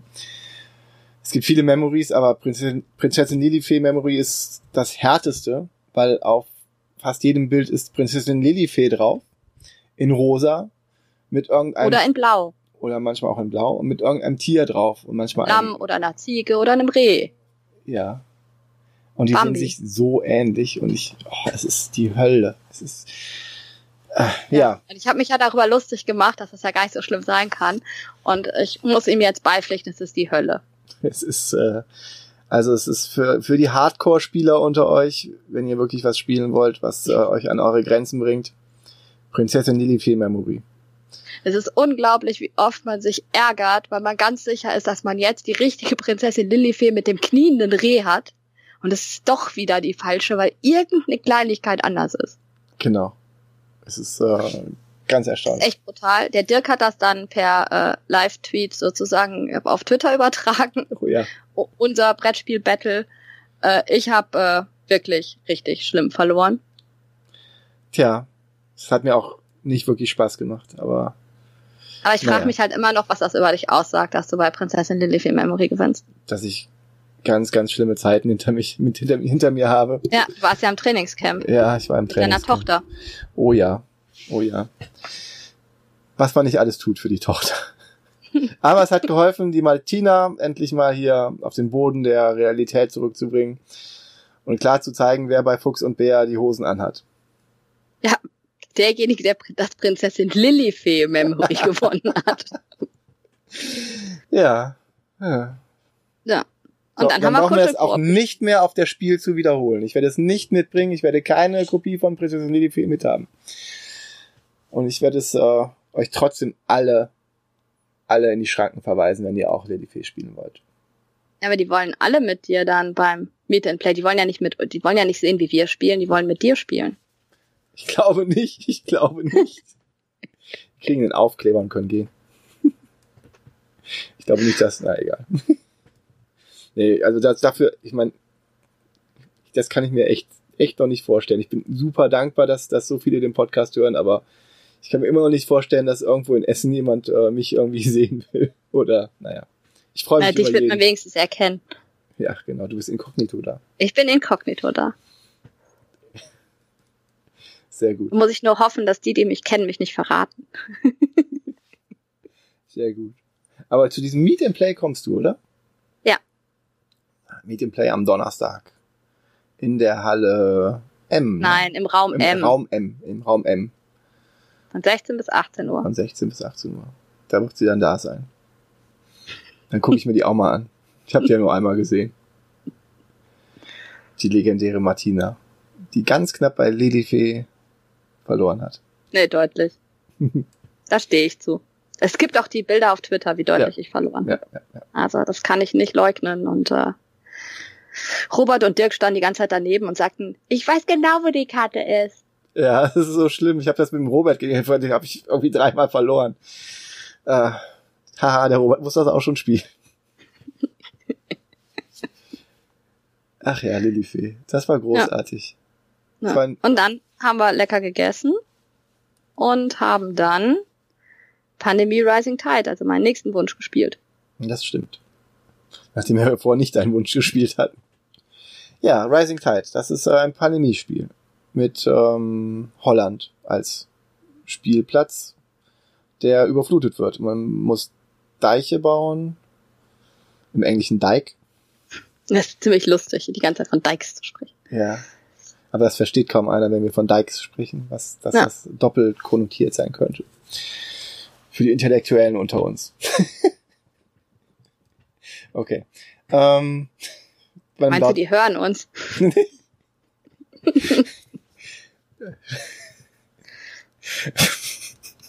Okay. Ähm, Deiche, man baut Deiche und man muss aufpassen, dass das Land nicht überflutet wird. Und auf dem Spielplan ist ein Hammer aufgemalt. Du saßt am Hammer. Du erinnerst dich, oder? Ja, ich erinnere mich. Und ja, wie bei Pandemie üblich, hat man zwei Stapel. Einerseits sind das die Spielerkarten, die man dann in einer entsprechenden Farbe irgendwie sammeln muss und kann auch mit auch so ein bisschen äh, reisen. Und andererseits ähm, hat man die, die bösen Karten, die man ziehen muss, um zu gucken, wo das Wasser dann einbricht und wo die Deiche weggenommen werden und so. Und dann gibt es ähm, als Zusatz, äh, man muss natürlich keine Krankheiten heilen, sondern man muss in verschiedenen Regionen ähm, Strukturen bauen. Es gibt vier verschiedene Strukturen in vier verschiedenen Farben, in entsprechenden Regionen, die auch entsprechend gefärbt sind. Und man muss dann in einem bestimmten Ort einfach die fünf gleichen farbigen Handkarten haben und die dann da abgeben. Und wenn man das viermal geschafft hat, in allen vier Farben, dann, also jeweils einmal in der Farbe mit fünf Handkarten, dann hat man das Spiel gewonnen. Ganz einfach. Ähm, zwischendurch gibt's noch diese eine Fließmechanik von dem Wasser. Also man kann dann statt solchen Würfel in verschiedenen Farben hat man nur Wasser in einer Farbe. Und je höher das Wasser steht, umso mehr Würfel hat man dann da. Und wenn es dann halt ähm, mehr Würfel gibt, dann fließen die Nachbarregionen rein. Also wenn man drei Würfel hat, dann fließen in die Nachbarregion immer, wird dann auf zwei Würfel auf, ausgefü- aufgefüllt und dann entsprechend, wenn dann daneben kein Würfel wäre, würde dann ein Würfel hingelegt werden. Und ein Ja. Würfel fließt dann nicht weiter. Und Ja. eigentlich ist das so die einzig richtig neue. Also bis auf die Deiche, die noch da sind, Genau. ähm, ist so die Fließmechanik, fand ich das Interessanteste an dem Spiel. Genau. Das macht es ein bisschen komplizierter als das Standard Pandemic. Man hat auch wieder die ähnliche Rollen, also so ein jemand, der andere Leute bewegen kann. Wir haben äh, jemand, der besser halt pumpen kann als alle anderen, das Wasser abpumpen kann. Jemand, der besser Strukturen bauen kann. Also wir hatten dann zufällige Rollen und das hat auch ganz, äh, hat sich sehr nach Pandemic angefühlt, also nach Pandemie angefühlt. Ähm, ich würde halt sogar sagen zu viel. Also für mich. ähnlich? Ja, mir war das zu ähnlich, als dass ich das noch haben müsste. Mhm. Also, Aber ich habe eh nur das Pandemie Cthulhu noch dabei. Also, weil das, also ich bin ja einfach ähm, Cthulhu-Fan, deswegen. Aber äh, das ist so das Einzige, wo ich sage, das macht mir richtig Spaß noch dazu. Also ich habe ja alle Pandemie sonst bisher gespielt und mhm. äh, meistens sind sie mir doch zu ähnlich, als dass ich sie behalten würde. Also ich habe Pandemie damals einmal gespielt, woanders. Ähm, fand es okay, fand es ein gutes Gateway-Spiel halt. Und habe dann ähm, Pandemie Legacy irgendwann gespielt, eins und zwei. Und habe mir dann überlegt, dann brauche ich aber das normale Pandemie nicht. Ich habe das Legacy, das kann ich theoretisch auch ja noch wieder zurückbauen, wenn ich das will, um es als normales Pandemie zu spielen. Ich habe die App, ich habe ein paar Mal die App gespielt. Und dann habe ich mir aber überlegt, äh, dass Pandemie die Heilung, wo es keine Erweiterung auf Deutsch gibt, was ich auch schon mal gesagt habe, ähm, das ist halt die Würfelvariante von Pandemie. Die spielt sich halt ein bisschen anders, aber mhm. es ist nicht wirklich ein seichtes Würfelspiel. Also es ist schon auch anspruchsvoller und ein bisschen abstrakter. Also so das finde ich noch am ehesten, was dann anders ist. Ja, ich kann halt mein Pandemie Legacy nicht zurückbauen, weil ich warte immer noch darauf. Ich habe heute von meiner Ex-Abiturientin gesagt bekommen, dass es bald fertig ist, weil ich krieg das gebastelt. Also ich habe das ja mit meinen mhm. Jugendlichen gespielt und die haben mir zum Abschied geschenkt, dass ich mein Pandemie Legacy von denen als Wandcollage gebastelt bekomme. Sehr schön, sehr schön. Dauert halt ja. seine Zeit. Künstler sind, äh, brauchen ihre Zeit. Ja, und das äh, Rising Tides, das äh, fand ich ein bisschen. Das heißt steigende Fluten ja, auf ja, Deutsch. Ja, genau. Also. Wir hatten die englische Version. Wir haben die englische gespielt, deswegen. Ja. Ähm, ja. War von der Mechanik War nett, war hart, anders. wir haben deutlich verloren. Oh ja, wir haben, wir haben verloren. Aber es war, war okay. Und die neuen Mechaniken, weiß ich nicht, fand ich eher verwirrend, wo ich jetzt meinen Deich hinsetzen muss. Da kann man bestimmt ganz lange drüber nachdenken, wo man den dann hinsetzen will, was ich dann eher kontraproduktiv finde in einem kooperativen Spiel, wo, gut, man könnte miteinander sprechen, wenn man kuschelt. Aufeinander hören. Aufeinander hören. Oder nicht, dass die Martina ihr Alpha-Gen, Alpha-Spieler-Gen raushängen lässt und den Robert so mal völlig äh, dominiert. Aber nein, würden wir ja nicht machen. Der hat nicht auf mich gehört. ja, das hat er auch nur einmal nicht getan. Danach war die Stimmung auch äh, deutlich äh, herausfordernder. Hört immer auf Martina, die hat oft recht. Meistens. Aber es geht ja nur Immer. um Spaß. Und wir hatten unseren Spaß. Ja. Wenn man kluge eigene Entscheidungen trifft, geht das auch. Aber ja. Ich hatte immer, ja, immer ich habe, das hat mich, das, oh, das muss ich dir sagen, ich habe immer die richtige Entscheidung getroffen. Ich habe mein, meine Zug war immer optimal. Ich konnte immer das meiste rausholen mit klugen Entscheidungen und wir haben trotzdem haushoch verloren. Was sagt das über dieses Spiel aus? Oder über meine Mitspieler? naja, du hast halt auch einfach immer da gestanden gesagt und ich pumpe jetzt viermal. Ja. Ich konnte das halt gut. Meiner war der Nachdem Pumper. ich dich einmal unten hingezogen habe. Ja.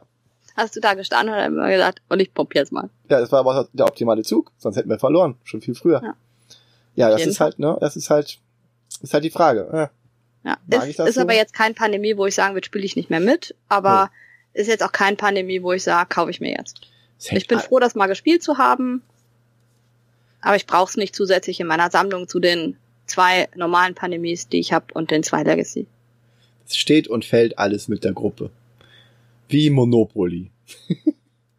Denke ich immer noch nicht. Und ich war eigentlich nicht traurig darüber, dass Dirk äh, Monopoly Gamer vergessen hat. Oh ja, schade. War ich auch nicht traurig drüber. Und dann kam natürlich äh, der Absacker. Und welcher Absacker muss sein, wenn man mit mir spielt, die die die ganze Zeit darüber jammert, dass sie endlich die perfekte Dekrypto-Partie erleben möchte? Gab's natürlich Dekrypto. Super mit drei fremden Männern. Perfekt.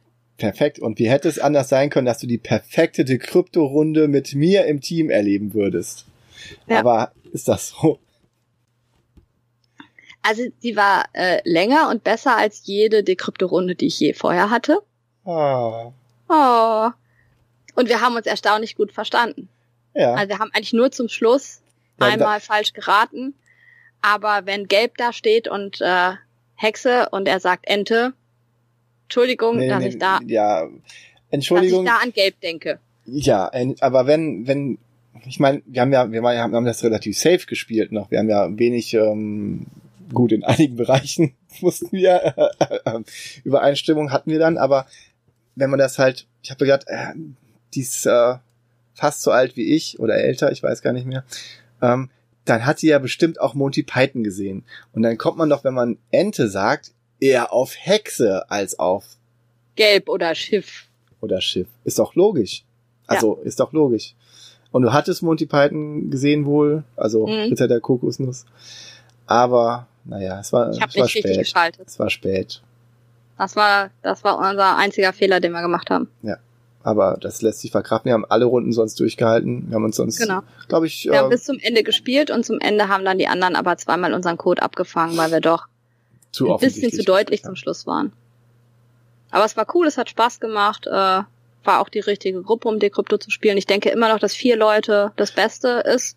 Ich glaube auch, dass, ja, glaube ich auch, aber ähm, ich glaube auch, dass der Robert und der Dirk, äh, die sind einfach ähm, ein Herz und eine Seele, oder? Die, die, Das ist super, die beiden zusammen zu erleben. Also, ja, die, die haben ja auch immer, die machen auch immer montags immer das Pop-Quiz da zusammen, sitzen die in der Kneipe und unterhalten sich oft.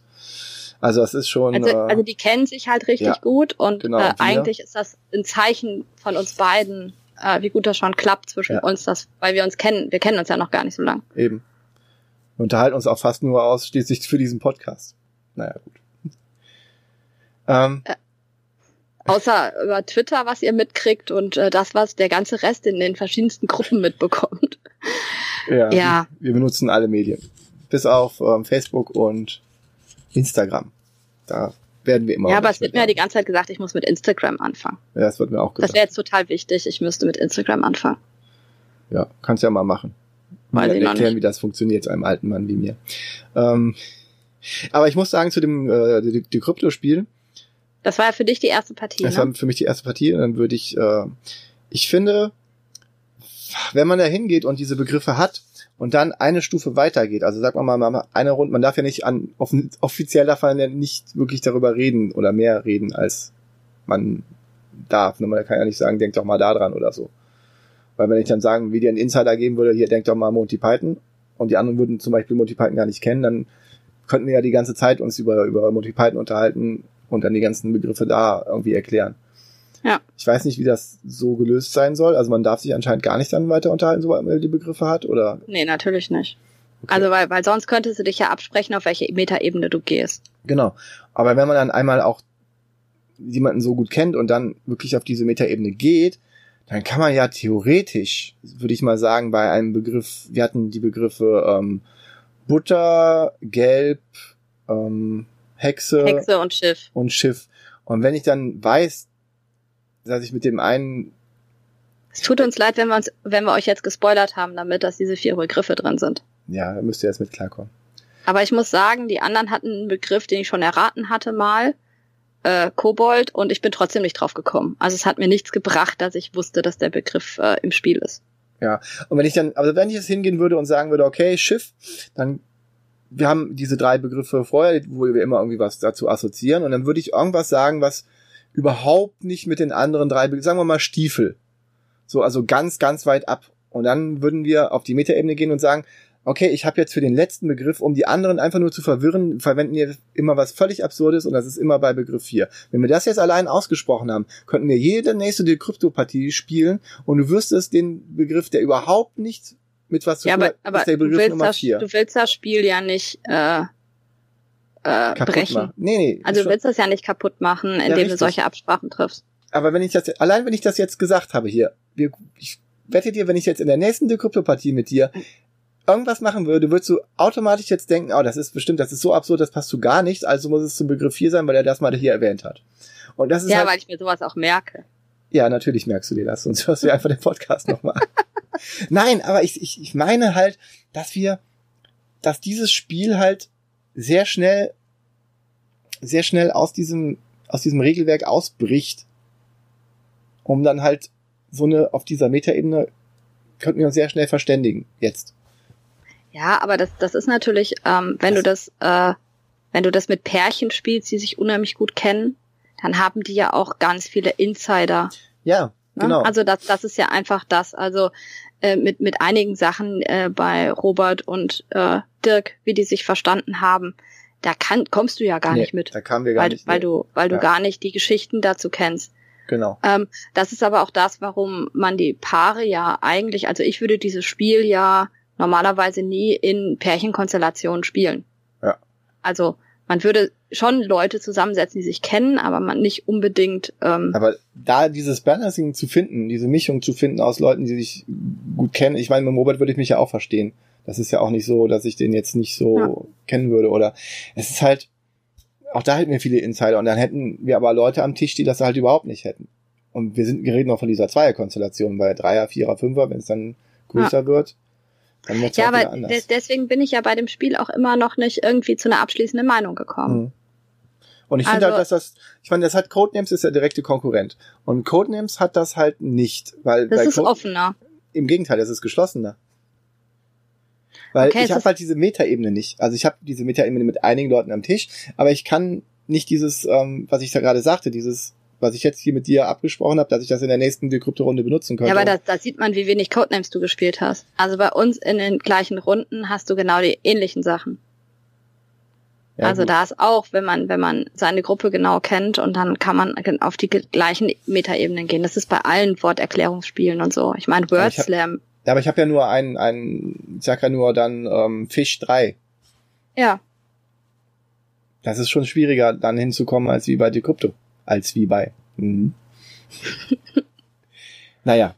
Also ich finde, es hat, es hat Schwierigkeiten und ich verstehe, warum die Anleitung nicht so äh, optimal ist, wo alle immer rum kritisieren. Ähm, ich meine, ich habe das ja auch äh, aus der Anleitung gelernt, dieses Spiel in Anführungszeichen. mhm. das hat bei dir geklappt. Ja, aber das ist, das ist, äh, aber es ist ein ganz ungünstiger Weg. Ja. Also es ist oft so, also bei uns ging das jetzt in der Runde, dass du das halt direkt erklärt hast und es hat funktioniert. Wir haben das ja aber auch bewusst so gemacht, dass äh, die beiden, die es kannten, Dirk und ich, jeweils mit dem anderen in der Gruppe waren und nicht Dirk und ich zusammen in der Gruppe. Mhm. Ähm, das hat natürlich dann Vorteile. Ansonsten muss ich sagen, ist es halt immer eigentlich erst die zweite Dekrypto-Runde, die funktioniert und nie die erste. Weil du beim ersten immer erstmal noch überfordert bist und viel zu leicht oft die Begriffe wählst und so weiter, als äh, dass die anderen nicht sofort abfangen können. Mhm. Und dann die Leute teilweise zu einer zweiten Runde zu kriegen, ist manchmal schwierig, weil es halt einfach dann auch zu fisselig ist und zum Überlegen. Man muss still sein und ja. Aber ich mag das Spiel irgendwie trotzdem, aber ich bin noch nicht, also ich weiß immer noch nicht, was ich dem, ich, es hat auch immer noch keine BGG-Note bei mir, weil ich immer noch nicht weiß, wo es ist, ob es eine 7 ist, ob es eine 8 ist, ob es eine 6 ist. Es ist keine 10, es ist keine 9. Aber ich weiß noch nicht, wo es steht. Das kann ich ja durchaus nachvollziehen. Aber ja. Ja, und damit haben wir diesen wunderschönen Abend beschlossen. ja. Das Und ich bin ganz gespannt, was der Dirk morgen erzählt in seinem Podcast. Ja, das stimmt. das war wirklich ein wunderschöner Abend. Und jetzt ist er vorbei. Und jetzt Ja. podcasten wir wieder weit entfernt. Ja, es war ein cooles Treffen, muss ich sagen. Ich habe mich total gefreut, den, den Robert mal live zu sehen. Also ich habe ja mit dem Robert auch schon geskypt. Also der war ja schon mal äh, mit dabei und ich wusste wenigstens, wie er aussieht. Beim Dirk wusste ich ja gar nichts. Ähm, ich fand schon spannend, dass wir uns getroffen haben. Ich fand es total schön. Ich glaube, wir haben auch gut harmoniert miteinander. Alle Ja. vier. Und ich könnte mir vorstellen, dass wir das irgendwann nochmal wiederholen. Ja, das wäre schön. Und dieses Mal Vielleicht entsteht ja auch noch was daraus. Ich habe den Kuchen vergessen zu essen, den du mitgebracht hast. Das Chili habe Ja. ich gegessen, aber den Kuchen nicht. Das ist äh, traurig. Das werde ich mir nie verzeihen. Ja. Aber es gab Also wenn du ganz lieb bist, wirst du ein Stück Eierlikör-Ameisenkuchen auf das Spiel. nur nur ein Stück. Ja, ich, Ich weiß dachte, ja ich nicht, krieg den wie ganzen ich da überhaupt hinbringen kann. Okay, wir werden sehen. Ich freue mich auf die Spiel. Ich freue mich auch auf das Spiel. Ja, und dann bin ich weiter zu meinem Vater gefahren und habe da dann noch mit wenig Spielern gespielt. Also mit richtig wenig Spielern. Und ähm, Einer. ja, mit meinem Vater und dann noch mit meiner besten Freundin. Und wir haben, ich habe Würfelland dabei. Also ich habe ja dann schon auch einfache Spiele dabei. Ähm, habe dann Würfelland gespielt.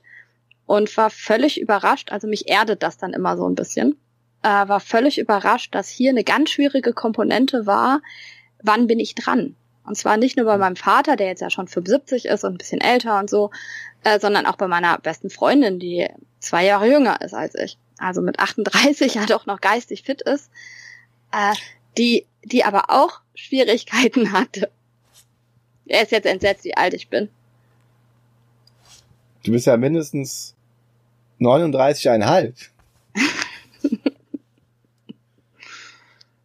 Ich bin ein Jahr und äh, 19 Tage älter als der gelbe Bär. Jetzt haben wir es einmal offiziell gesagt. Statistiken. Ich habe keine Ahnung, wann bin ich denn? Egal, mach weiter. und ähm, also nochmal, euch überrascht war, dass das Problem bei Würfelland war, dass die nicht wussten, wann sie dran sind. Also es läuft so ab, dass man Warum halt würfelt. weißt du das so auf den... Ich, okay, mach weiter. Weil man würfelt und ähm, man partizipiert an dem Würfelwurf des anderen. Also man kann dann immer, derjenige äh, nimmt sich Würfel raus und macht mit denen was. Und die Würfel, die übrig bleiben, mit denen kann man selber was machen. Und dann ist man selber dran und würfelt. Hm. Dazu gibt es auch noch, wenn man ein Sternchen abkreuzt, kriegt man einen Sternwurf, dann darf man nochmal würfeln. Und das war für meinen Vater so irritierend. Und für Dani auch, dass sie äh, wirklich in der ersten Partie beide ständig immer nicht wussten, ob sie dran sind oder nicht. Das hätte ich zum Beispiel nicht gedacht, dass das eine Schwierigkeit ist. Also mhm. dieses Partizipieren am Wurf des anderen. Das haben ja viele, also Quicks hat das ja auch, ne? Ja, und ganz schön clever hat das und so. Also es sind jetzt ja einige Spiele, die das haben, ähm, wo ich gar nicht auf die Idee gekommen wäre, dass das eine schwierige Mechanik ist. Hm. Also, dass die so ungewohnt ist am Anfang, wenn man so ein Spiel noch nicht gespielt hat. Und danach haben wir ganz schön clever gespielt. Ich bin ja immer so fasziniert, wenn die Leute von 300 Punkten und so reden. Ich habe jetzt ja erstmal eine dritte und vierte Partie gespielt, ganz schön clever. Ähm, ich habe null Ahnung, wie ich da auf 300 Punkte kommen soll aber ich komme inzwischen dann doch höher als beim ersten Mal. Aber es ist schon, ja. Aber da kannst du doch den Jan von ähm, Brettspielrunde ja, fragen. fragen. Die haben übrigens gerade eben, wo wir hier aufzeichnen, äh, das schön vertönt Folge 12 rausgebracht. Da bin ich sehr gespannt. Ja, und wir können es nicht hören, obwohl wir gerade das total gerne reinhören würden, aber wir sind ja am Aufnehmen. Da müsst ihr auch mal reinhören.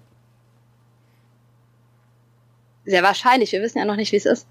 Ja, ja, okay, vielleicht ist es ja schrecklich. Ah, ich vielleicht hören wir, vielleicht hören wir beide uns total schlimm an. Was, du machst mit da? Ich glaube, du auch.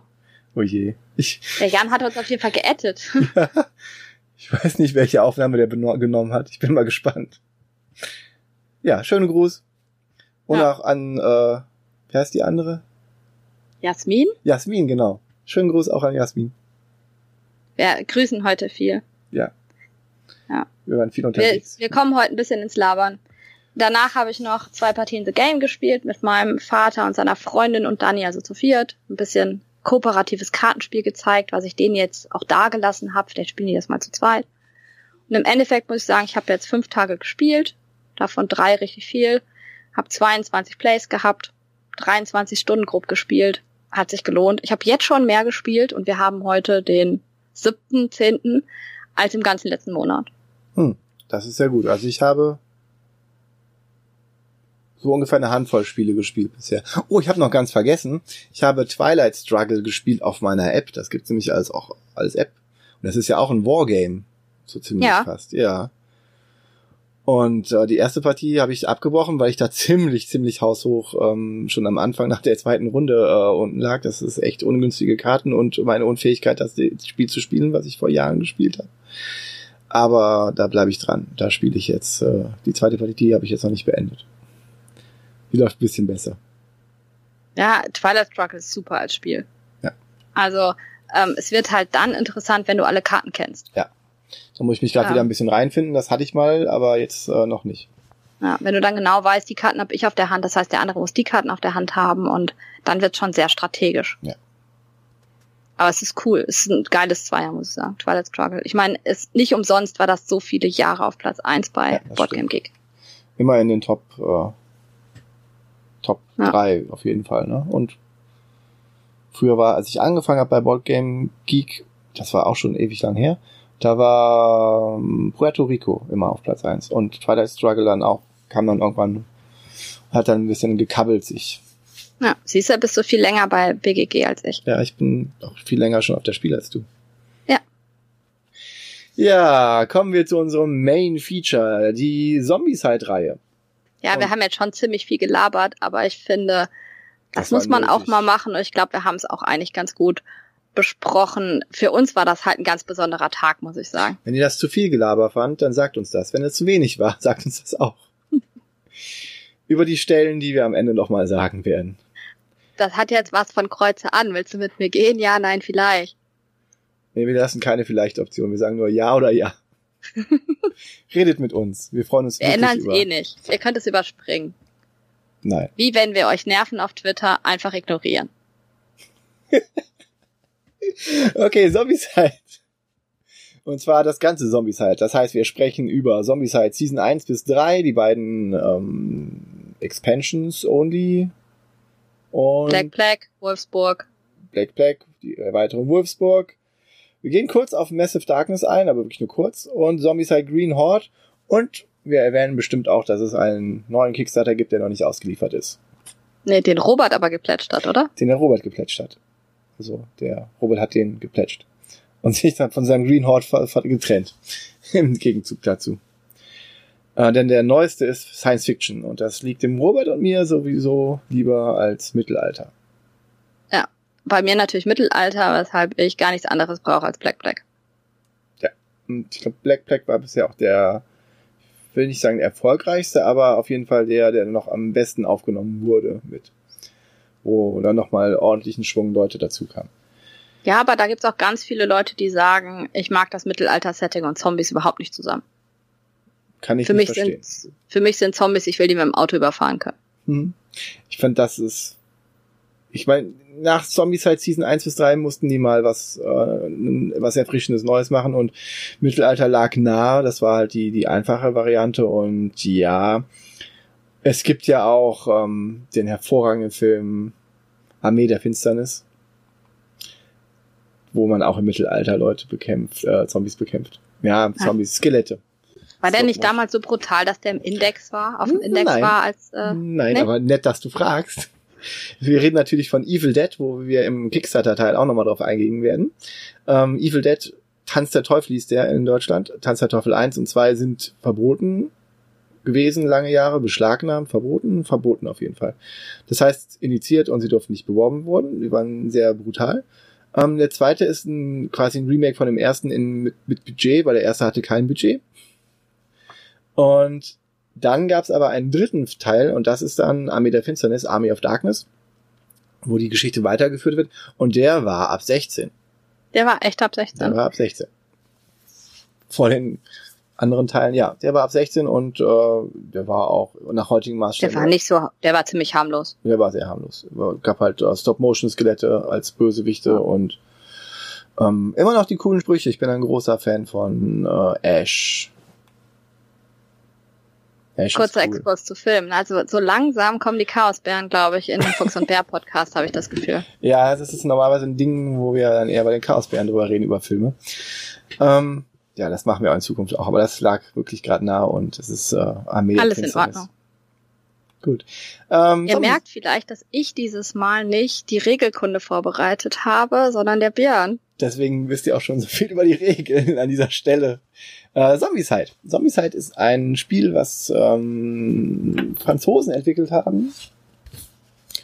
Und zwar, äh, oh Gott, Raphael Guillotin, Jean-Baptiste Louis, Lulien und Nicolas Raoult. Zumindest steht, sind das die Credits von den Green Horde. Die anderen sind aber, glaube ich, ziemlich ähnlich. Also ich glaube, die haben, das sind die drei, die bei allen mitgearbeitet haben. Ähm, die haben einmal gesagt, wir wollen Spiele machen, die ich mit meinen, die wir, die wir mit unseren Frauen spielen können. Das haben die so gesagt. Und ich finde sogar, sie haben das geschafft. Es ist ähm, Zombieside an sich Machen Sie Zombie-Metzelspiele? Mit ihren Frauen. Ja, sie machen Zombie-Metzelspiele. Die ersten drei Zombie-Side spielen in der Gegenwart, Black Black, wie gesagt, in der Vergangenheit, genau wie Green Horde. Massive Darkness in quasi der gleichen Welt. Und fangen wir mal mit dem Zombie-Side der Gegenwart an. Zombie-Side Season 1 bis 3. Es hat so einfache Regeln, dass man es schnell versteht und gut Spaß damit haben kann. Es geht nicht so tief, wie sich viele das wünschen, aber vor diesem Hintergrund, dass man es mit den, der Familie spielen kann noch, davor diesem Hintergrund gesehen, finde ich das vollkommen okay. Und ja, bei Zombicide spielt man einen Überlebenden. Man kann auch mehrere Überlebende spielen. Man, das skaliert recht. Oh, wow, was heißt, es skaliert, eskaliert ordentlich. Es ist so, dass ähm, es sehr einfach ist, es zu skalieren. Und es ist auch, macht auch keinen großen Unterschied, ob dann man jetzt mit ähm, mehr Leuten spielt und dann eine Marke mehr legt oder nicht. Ähm, weil es doch recht chaotisch wird auf, ab einem bestimmten Zeitpunkt. Weil das, was es machen will, macht es ordentlich, es legt Zombies auf das Feld. Kleine Plastikzombies, die in dieser Verpackung kommen. Und hier muss man wieder unterscheiden an dieser Stelle, wieder eine Ausführung, wenn ich federführend bin. Ähm, Zombieside kann man im Handel kaufen, auf Deutsch. Man kann es auf anderen Sprachen kaufen, aber man kann es auf Deutsch kaufen und man bekommt sechs Helden und sechs Playerboards und eine ordentliche dicke Portion Anzahl von Zombies. Ich rate jedem, das nicht zu tun. Wenn man Zombies halt kauft, dann sollte man sich den Kickstarter Pledge holen. Weil bei dem Kickstarter Pledge sind nochmal plus minus 20 Helden extra dabei. Und ich bin jemand, der gerne viele verschiedene Helden ausprobieren möchte und das habe ich in der Gloomhaven Folge schon gesagt ich brauche das bei Zombies halt erst recht, weil Zombies halt ist, ist etwas seichter und da muss ich ähm, viele Helden haben, die ich ausprobieren kann. Und mit den sechs Helden eines normalen Grundspiels werde ich nicht wirklich glücklich. Ich weiß nicht, wie du das so siehst, aber. Ja, aber dann ist das halt viel schneller, dass man seinen Helden aussucht. Bei uns ist das, ich habe bei Black Black 40, 45 oder so, ja. da sind ja noch welche aus Massive Darkness und so reingekommen, Crossover und ja, das dauert dann schon länger, das Auswählen des Heldens.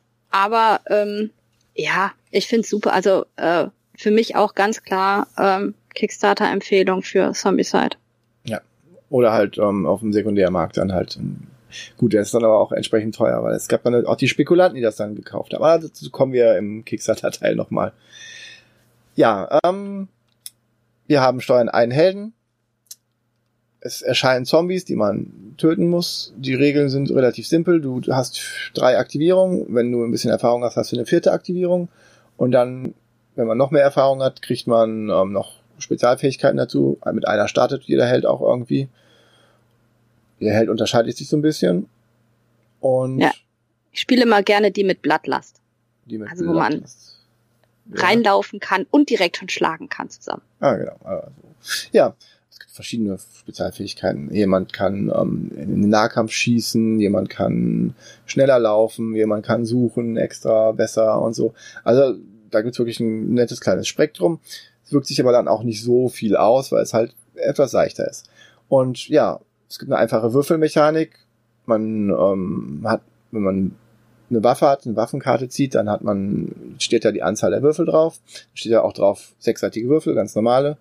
Dann steht da drauf, welche Zahl man mindestens äh, würfeln muss mit dem Würfeln, um dann halt einen Treffer zu machen. Und das ist eigentlich immer ein Treffer ist ein, ein Zombie weghauen. Genau, weil die normalen Zombies haben einfach nur einen Lebenspunkt. Genau. Und die, die schwerer sind zu töten, die kann man nicht mit einer normalen Waffe töten, sondern die muss man mit einer Waffe töten, die einfach mehr Schaden macht. Also es gibt hier kein Lebenspunkte runterzählen oder so. Ja, ähm, so dass es dann man besonders dicke Monster halt nur mit besonders mächtigen Waffen wegkriegt. So die Kettensäge ist, glaube ich, eins, eine der Waffen, die mit der man dann auch die ganz dicken Monster wegkriegt. Aber die, ähm, die findet sich halt auch seltener. Ja, wenn man dran ist, kann man für eine Aktion seiner drei Aktionen sich ein Feld bewegen. Das muss man muss sagen, es sind nicht irgendwie so kleine Hexfelder oder kleine viereckige Felder, sondern es sind große Felder, wo man mit mehreren Leuten draufstehen kann und wenn man theoretisch mit 100 Zombies auch draufstehen kann, dann muss man das halt ein bisschen äh, zusammenschieben und stapeln. Und wenn man das Feld dann wieder verlassen will und es ist ein Zombie drin, dann geht das eigentlich nicht. Oder man muss halt würfeln. Nee, man muss nicht würfeln, man muss. Nein, du musst nicht würfeln, du musst mehr Aktionen ausgeben. Genau, also wenn Aktionen du mit genau. zwei drin stehst, musst du halt drei Aktionen ausgeben, um da rauszulaufen. Genau, für jeden äh, Zombie, der mit drin steht, muss man halt eine Aktion mehr ausgeben, sodass man auch irgendwann nicht mehr raus kann.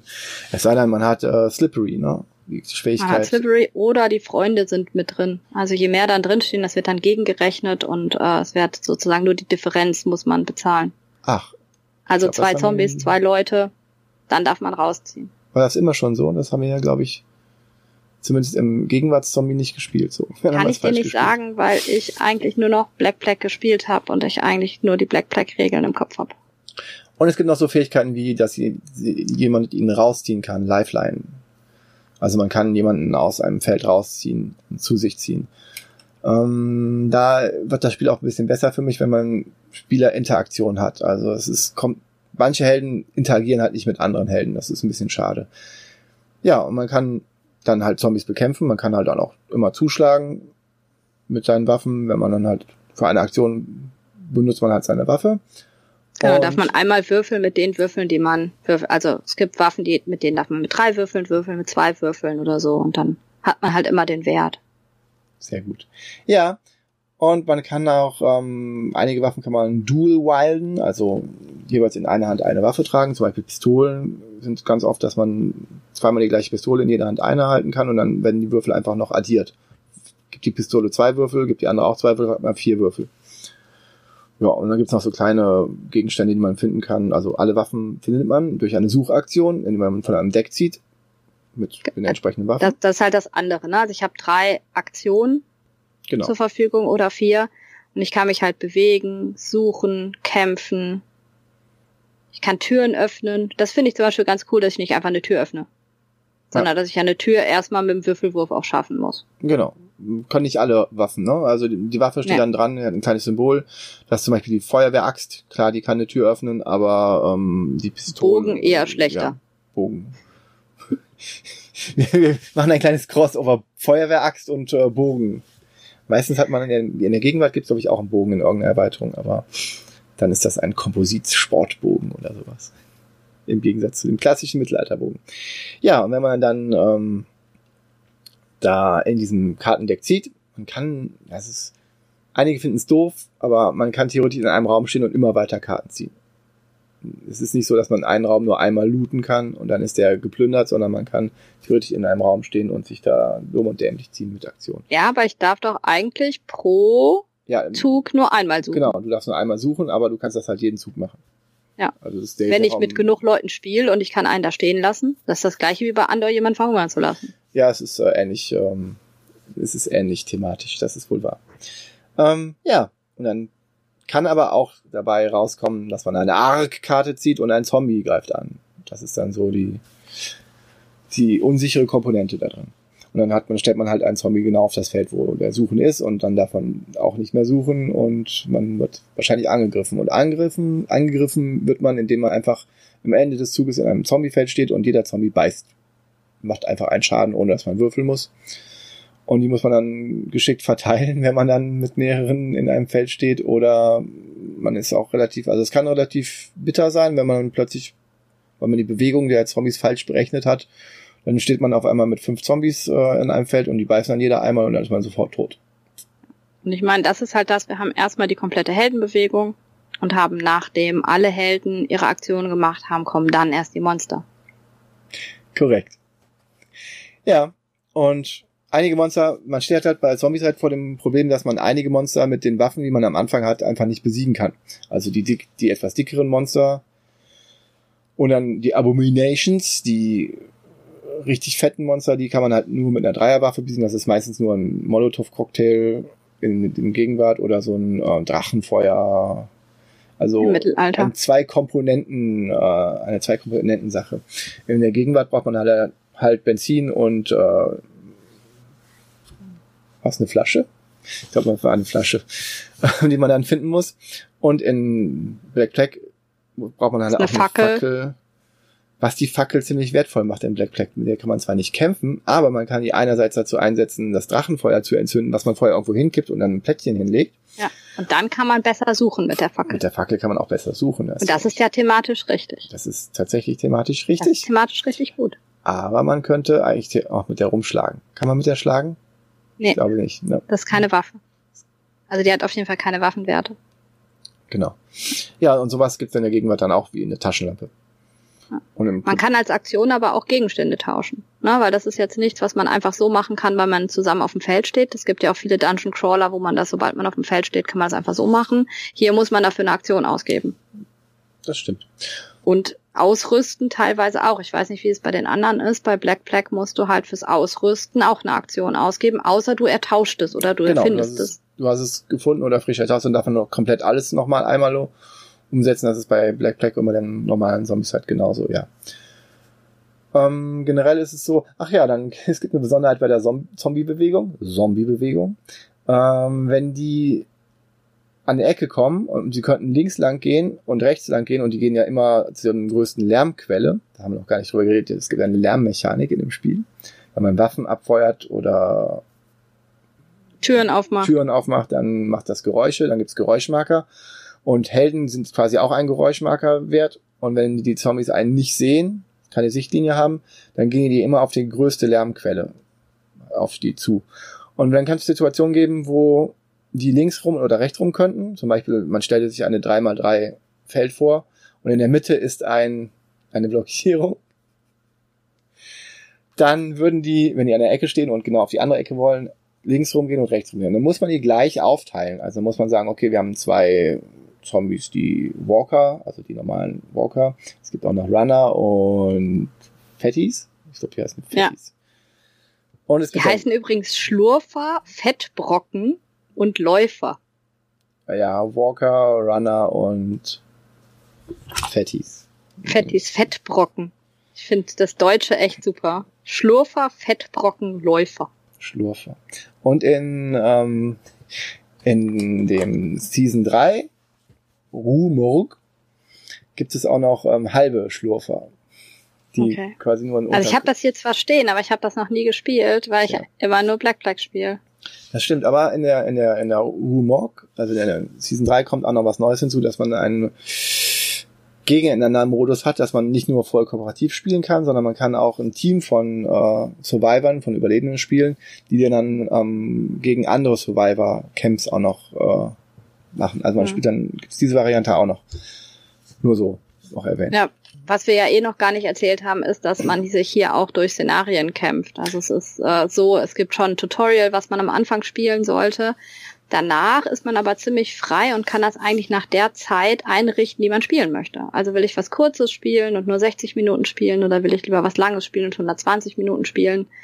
Die Zeitangaben sind natürlich für ein perfektes Spiel und nicht für ein, ich will stundenlang äh, Zombies metzeln, so wie meine Jugendlichen Black Black spielen. Also die spielen ein 120 Minuten Szenario sechs Stunden lang.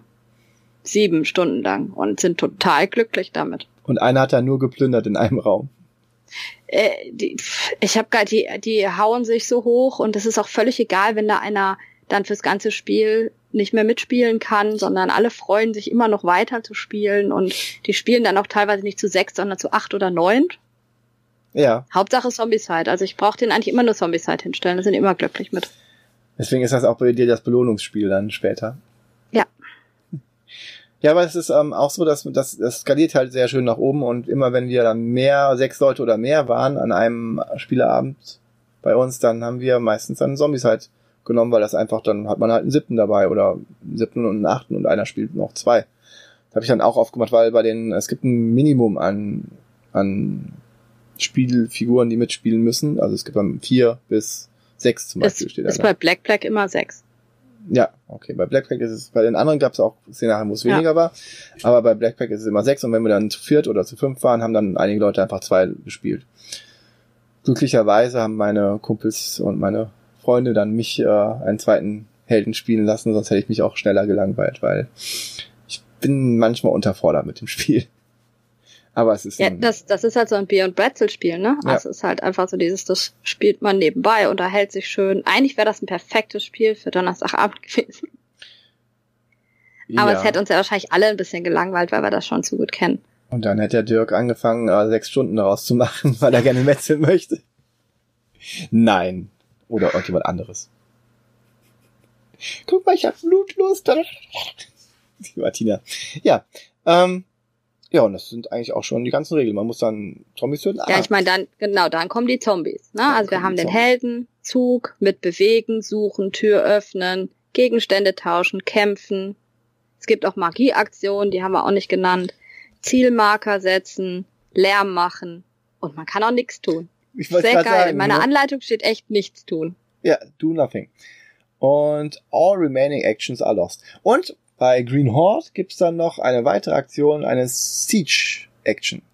Heißt es Siege oder Siege? Ich habe Dirk! immer, ich hab immer Siege gesagt. Siege. Okay, eine Siege Action, also eine Belagerungsaktion. Ähm, da kann man einmal das Trebuchet bewegen und das Trebuchet feuern, abfeuern. Und dann gibt's noch verschiedene Schussarten. Das sind weil- die Katapulte, ne? Genau, das sind die, äh, äh, ein Trebuchet ist ein französisches großes Katapult, was ähm, eine besondere, egal. Das sollte man vielleicht erklären. Ein Trebuchet? Ja. Okay. Also ein Katapult ist ja ein... Äh, Nein, das reicht. Es reicht, dass wir Katapult gesagt haben. Ich will auch mal verbessern. Okay, Ich mach das ja sonst nie. das stimmt. Ich freue mich, dass du da einspringst, wo ich hier völlig auf den äh, etwas fallen lasse. Ich wollte noch erklären, dass, die, dass man die Zombies aufteilen muss, wenn die links und rechts vorbeigehen. Das Um hast mal- du doch schon erklärt. Ja, aber jetzt kommt dieses das Tolle, wo mich meine meine Freunde für geschlagen haben und mir gesagt haben, ich würde sie alle tot sehen wollen. Wenn es eine ungerade Anzahl an, äh, sagen wir mal, Fettis gibt, es gibt nur einen Fetti und der kann entweder links vorbeigehen oder rechts vorbeigehen, dann kommt aus dem Vorrat ein zweiter Fetti dazu. Denn es muss immer ausgeglichen sein. Und wenn es dann diese Situation gibt, dass sie links oder rechts lang gehen können, es ist aber nur eine Figur, dann kommt eine zweite noch dazugesetzt. Okay, ich muss ganz ehrlich sagen, dass in den ganzen Partien, die ich hatte, diese Situation noch nie vorgekommen ist. Oh ja. Und das wird halt nur ausgeglichen. Es kommt aber nicht ein kompletter neuer. Das habe ich mal falsch gespielt, dass wir auf jeden Fall sehr viele Zombies auf einmal hatten, ähm, was man mir dann immer vorgehalten hat. Genauso, also, lieber Fabian, schönen Gruß, wenn du das jetzt hörst. Es gibt eine Neuerung in Black Black. Im Gegensatz zu dem ähm, Gegenwartszombie, was wir damals gespielt haben.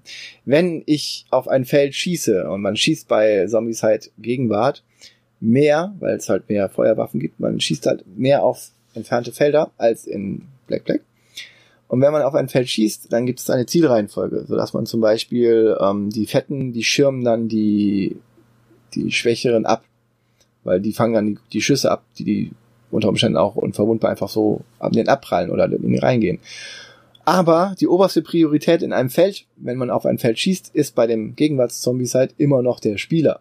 Das heißt, wenn ich auf ein Feld schieße, was ich durchaus machen kann, wo ein anderer Spieler drin ist, dann bekommt der den Schuss ab. Ja, und dieses Friendly Fire haben sie dann in Black Black, äh, Entschärft. ich finde, verbessert. Also, dass man das einfach nicht mehr hat. Mhm. Ähm, und das ist, glaube ich, die, die, die beste Regeländerung, die sie machen konnten. Warum äh, ich, glaube ich, inzwischen auch das Normale mir überlegen würde, Genau mit den spielen, Black ja. Zu spielen. Also ohne das Friendly Fire. Aber es gab damals eine Situation, wo wir etwas entfernt standen und wir hatten einen Mitspieler, nochmal schönen Gruß, lieber Fabian, der stand alleine auf dem Feld, die Zombies kamen, er hat so viel gemetzelt, wie er konnte und dann war mein Zug dran. Und dann habe ich mir überlegt, was würde man in einem Zombie-Film jetzt machen, in dieser Situation? Was würde der Freund, der da unten steht und jetzt von Zombies zerbissen werden wird am Ende des Zuges, was würde der liebe Björn machen? Ihn töten. Natürlich würde ich ihn erlösen. Den armen Fabian.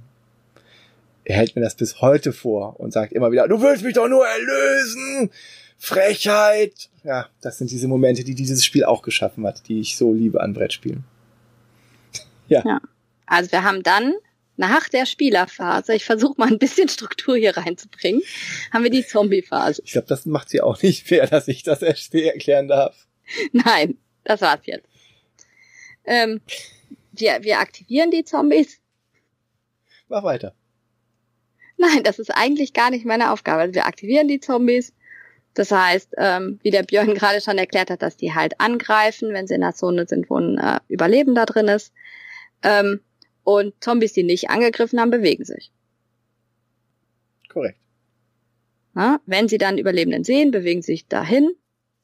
Ähm, Priorität ist erstmal Sichtlinie und dann lauteste Zone, das ist ja klar. Dann gibt es noch Nekromanten, für die gibt es spezielle Regeln, wie die sich bewegen. Und die wählen halt immer den kürzesten Weg. Genau. Und Die Nekromanten- Läufer, Nekromanten- oder beziehungsweise, ja? Wolltest du jetzt alle einzeln erklären? Nein. Die Ich wollte jetzt nur das Besondere von den Runnern erklären. Okay, die Runner. Erklär die Weil die Runner. Runner haben zwei Aktivierungen. Ja. Na, die können entweder zwei laufen oder einen laufen und einmal angreifen. Also wenn sie auf dich zulaufen und dann mit dir drin stehen, greifen sie dich auch nochmal an. Ja, das stimmt. Die muss man extra aufpassen. Und dann gibt's noch die Fledermäuse. Nee, ja, Fledermäuse? Nee, Vögel. Es gibt Vögel. Zombie-Vögel als äh, Erweiterung, die man dazu kaufen könnte oder als Kickstarter auch oft dabei. Nee, ja, die gibt's als Kickstarter nicht dabei. Die muss man sich extra holen.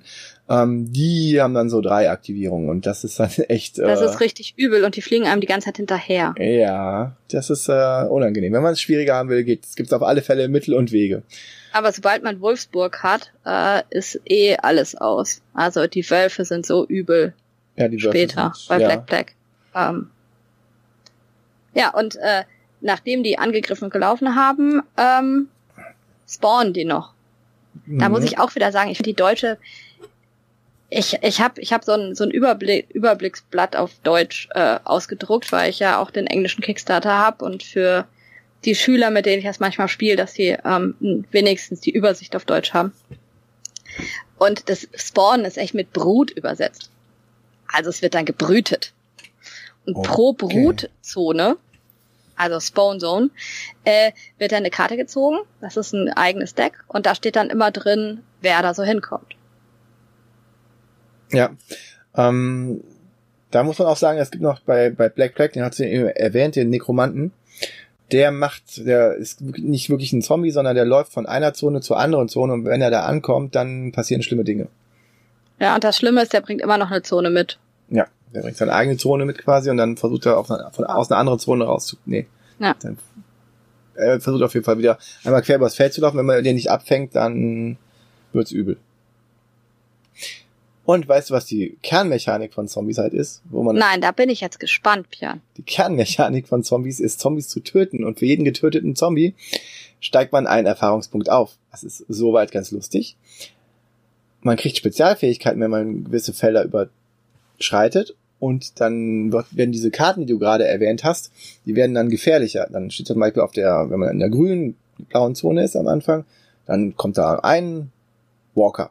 Wenn die aber dann in der gelben Zone sind, wenn ein Spieler diese Zone überschritten hat und schon seine Aktion bekommt, dann gilt das für immer und für alle Karten, die werden dann einfach immer stärker. Dann kommen dann halt zwei, drei Walker.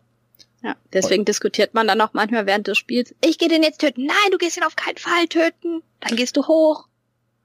Denn geschickt ist es natürlich, äh, möglichst gleichzeitig die Zonen aller Spieler, sodass jeder genug Kills hat, damit nicht äh, einer in der roten Zone ist und äh, es ganz schlimm wird für alle und die anderen aber noch nicht so viel Erfahrung haben. Deswegen versucht man möglichst gleichmäßig aufzusteigen. Ja, das ist nicht immer so einfach, die Leute davon abzubringen, zu töten. Das stimmt. Also wir, wir bei unseren Kuschelkorb-Runden hatten natürlich dann äh, mit Absprache immer schon so, du rollst die Augen. Wir hatten mit Absprache immer natürlich das schon gemacht. Aber ich habe auch von anderen Runden gehört, als ich ähm, mich darüber unterhalten habe, dass man wirklich teilweise dann äh, da wie in den Zombie-Filmen in einem Raum sitzt und sagt, okay, wir brauchen einen, der jetzt da rausgeht und die ganzen Zombies auf sich zieht. Und dann haben die wirklich Streichhölzer gezogen und dann hat einer den Kürzeren gezogen, der musste dann laufen gehen. Also man kann es auch thematischer spielen, wenn man das möchte. Oder, man, Okay. oder man spielt geschickt genug, um solche Situationen zu vermeiden. Das geht natürlich auch. ja, und das sind eigentlich schon alle Regeln von Zombieside. Also ähm, eine wichtige Sache ist noch, dass man im Uhrzeigersinn eigentlich spielt. Also das ist, glaube ich, eine Hausregel, die ganz viele machen, dass sie sagen, dass sie das nicht gut finden, dass äh, der Start, also es gibt einen Startspieler und der Startspielermarker wird immer weitergegeben und jeder ist mal Erster, aber es wird dann halt fest in der Runde gespielt. Und das habe ich halt gehört, dass das eine der ersten Sachen ist, die viele Leute hausregeln, dass sie halt einfach sagen, dass sie das nicht möchten, sondern sie möchten entscheiden können, wer anfängt. Finde ich doof, weil ich glaube, das ist schon auch das Spiel ist leicht genug, wenn ich jetzt auch noch entscheiden darf, wer wann dran ist, ähm, dann wird das ja nur noch langweiliger. Ja, wir haben das auch immer einfach der Reihe nachgespielt, so wie es gedacht ist. Das war auch nie ein großer Diskussionspunkt. Wir wussten halt, dass wir haben uns dann schon am Anfang vielleicht die Helden und so hingesetzt, dass derjenige, der die anderen rausziehen kann, dann nicht der Startspieler ist. So oder hat man halt danach Echt, so habt ihr euch gesetzt? Das ist Nein, wir haben nicht. nicht gesetzt, aber wir haben dann schon Ja. geguckt, dass Nein, Mhm. aber wir wussten dann, dass der dann als letztes immer dran ist. Das haben wir schon so, haben wir uns umgesetzt? Ich glaube, wir haben uns auch umgesetzt dafür. Ihr seid Aber ja nicht süß. wirklich. Man muss mit dem auskommen, was ist. Aber Was ja. das Leben einem bringt. Und wenn ich der Rockstar bin mit der Kettensäge, dann ist das so. ja, Okay. wir spielen ja ein bisschen anders. Ja. Ja, also ähm, insgesamt muss man halt sagen, dass ähm, Zombicide hat halt, also der, der erste Schritt ist immer ganz viel Metzeln. Also es ist, äh, es ist irgendwie Oder ganz viel einfach, suchen. Ja, also man hat ja immer, das, da wollte ich gerade drauf hinaus. Also man hat halt schon verschiedene Szenarien, wo man unterschiedliche Sachen machen muss, aber man muss immer metzeln, weil durch diese Spawnpunkte kommt irgendwann, selbst wenn man nur sucht, kommt so viel Zeugs rein, so viele Zombies rein, dass man äh, töten muss. Also es ist immer eine totale Metzelei, es wird ganz viel gewürfelt, es ist äh, leichtes Umbringen. Ich finde das auch ganz schön, dass man mal keine Lebenspunkte runterzählt. Das ist einfach ein, es ist ein einfaches äh, Spiel. Das äh, gibt es noch einen kleinen Unterschied in dem normalen Zombieside der Gegenwart. Hat man ähm, so Verwundungskarten, die man dann in die Ausrüstungsslots legt. Also man hatte einen Rucksack oder einen Gürtel mit äh, drei Ausrüstungsslots und äh, jeweils in die Hände kann man dann halt auch Waffen legen. Und wenn man Wunden bekommt, dann werden die dann halt auf diese Positionen gelegt. Und man muss dann eventuell Gegenstände auch abwerfen. Okay, das ist ja brutaler sogar als Black Flag. Ja, das stimmt. Und es gibt ähm, dann irgendwann gab es die Erweiterung, dass ähm, wenn man tot ist, kann man als Zombie wiederkommen, aber als Heldenzombie. Also man ist dann nicht bei den Bösen irgendwie, sondern man ist dann als äh, kommt dann als zombifizierter Held wieder, der aber noch seinen eigenen Willen hat und ein bisschen andere Fähigkeiten. Da gab es dann zu jedem, ab der Season 2 gibt es dann zu jedem Helden quasi auf der Rückseite dann die, die zombifizierte Version. Das ist dann auch aber eher dann noch mehr Kuschelkorb. Das haben wir, glaube ich, auch nie gemacht, dass jemand mal, vielleicht einmal, dass jemand als Zombie wiederkam. Aber wir haben mal lustige Dinge wie, äh, du riechst wie ein Zombie und dann greifen mich die Zombies nicht an und laufen an die vorbei und sowas. Okay. Ja, also ähm, Gibt's aber bei Black Pack und so nicht mehr, ne? nee, gibt's nicht mehr. Ähm, da sind ja aber auch die Playerboards und so ganz anders. Also ja, das stimmt.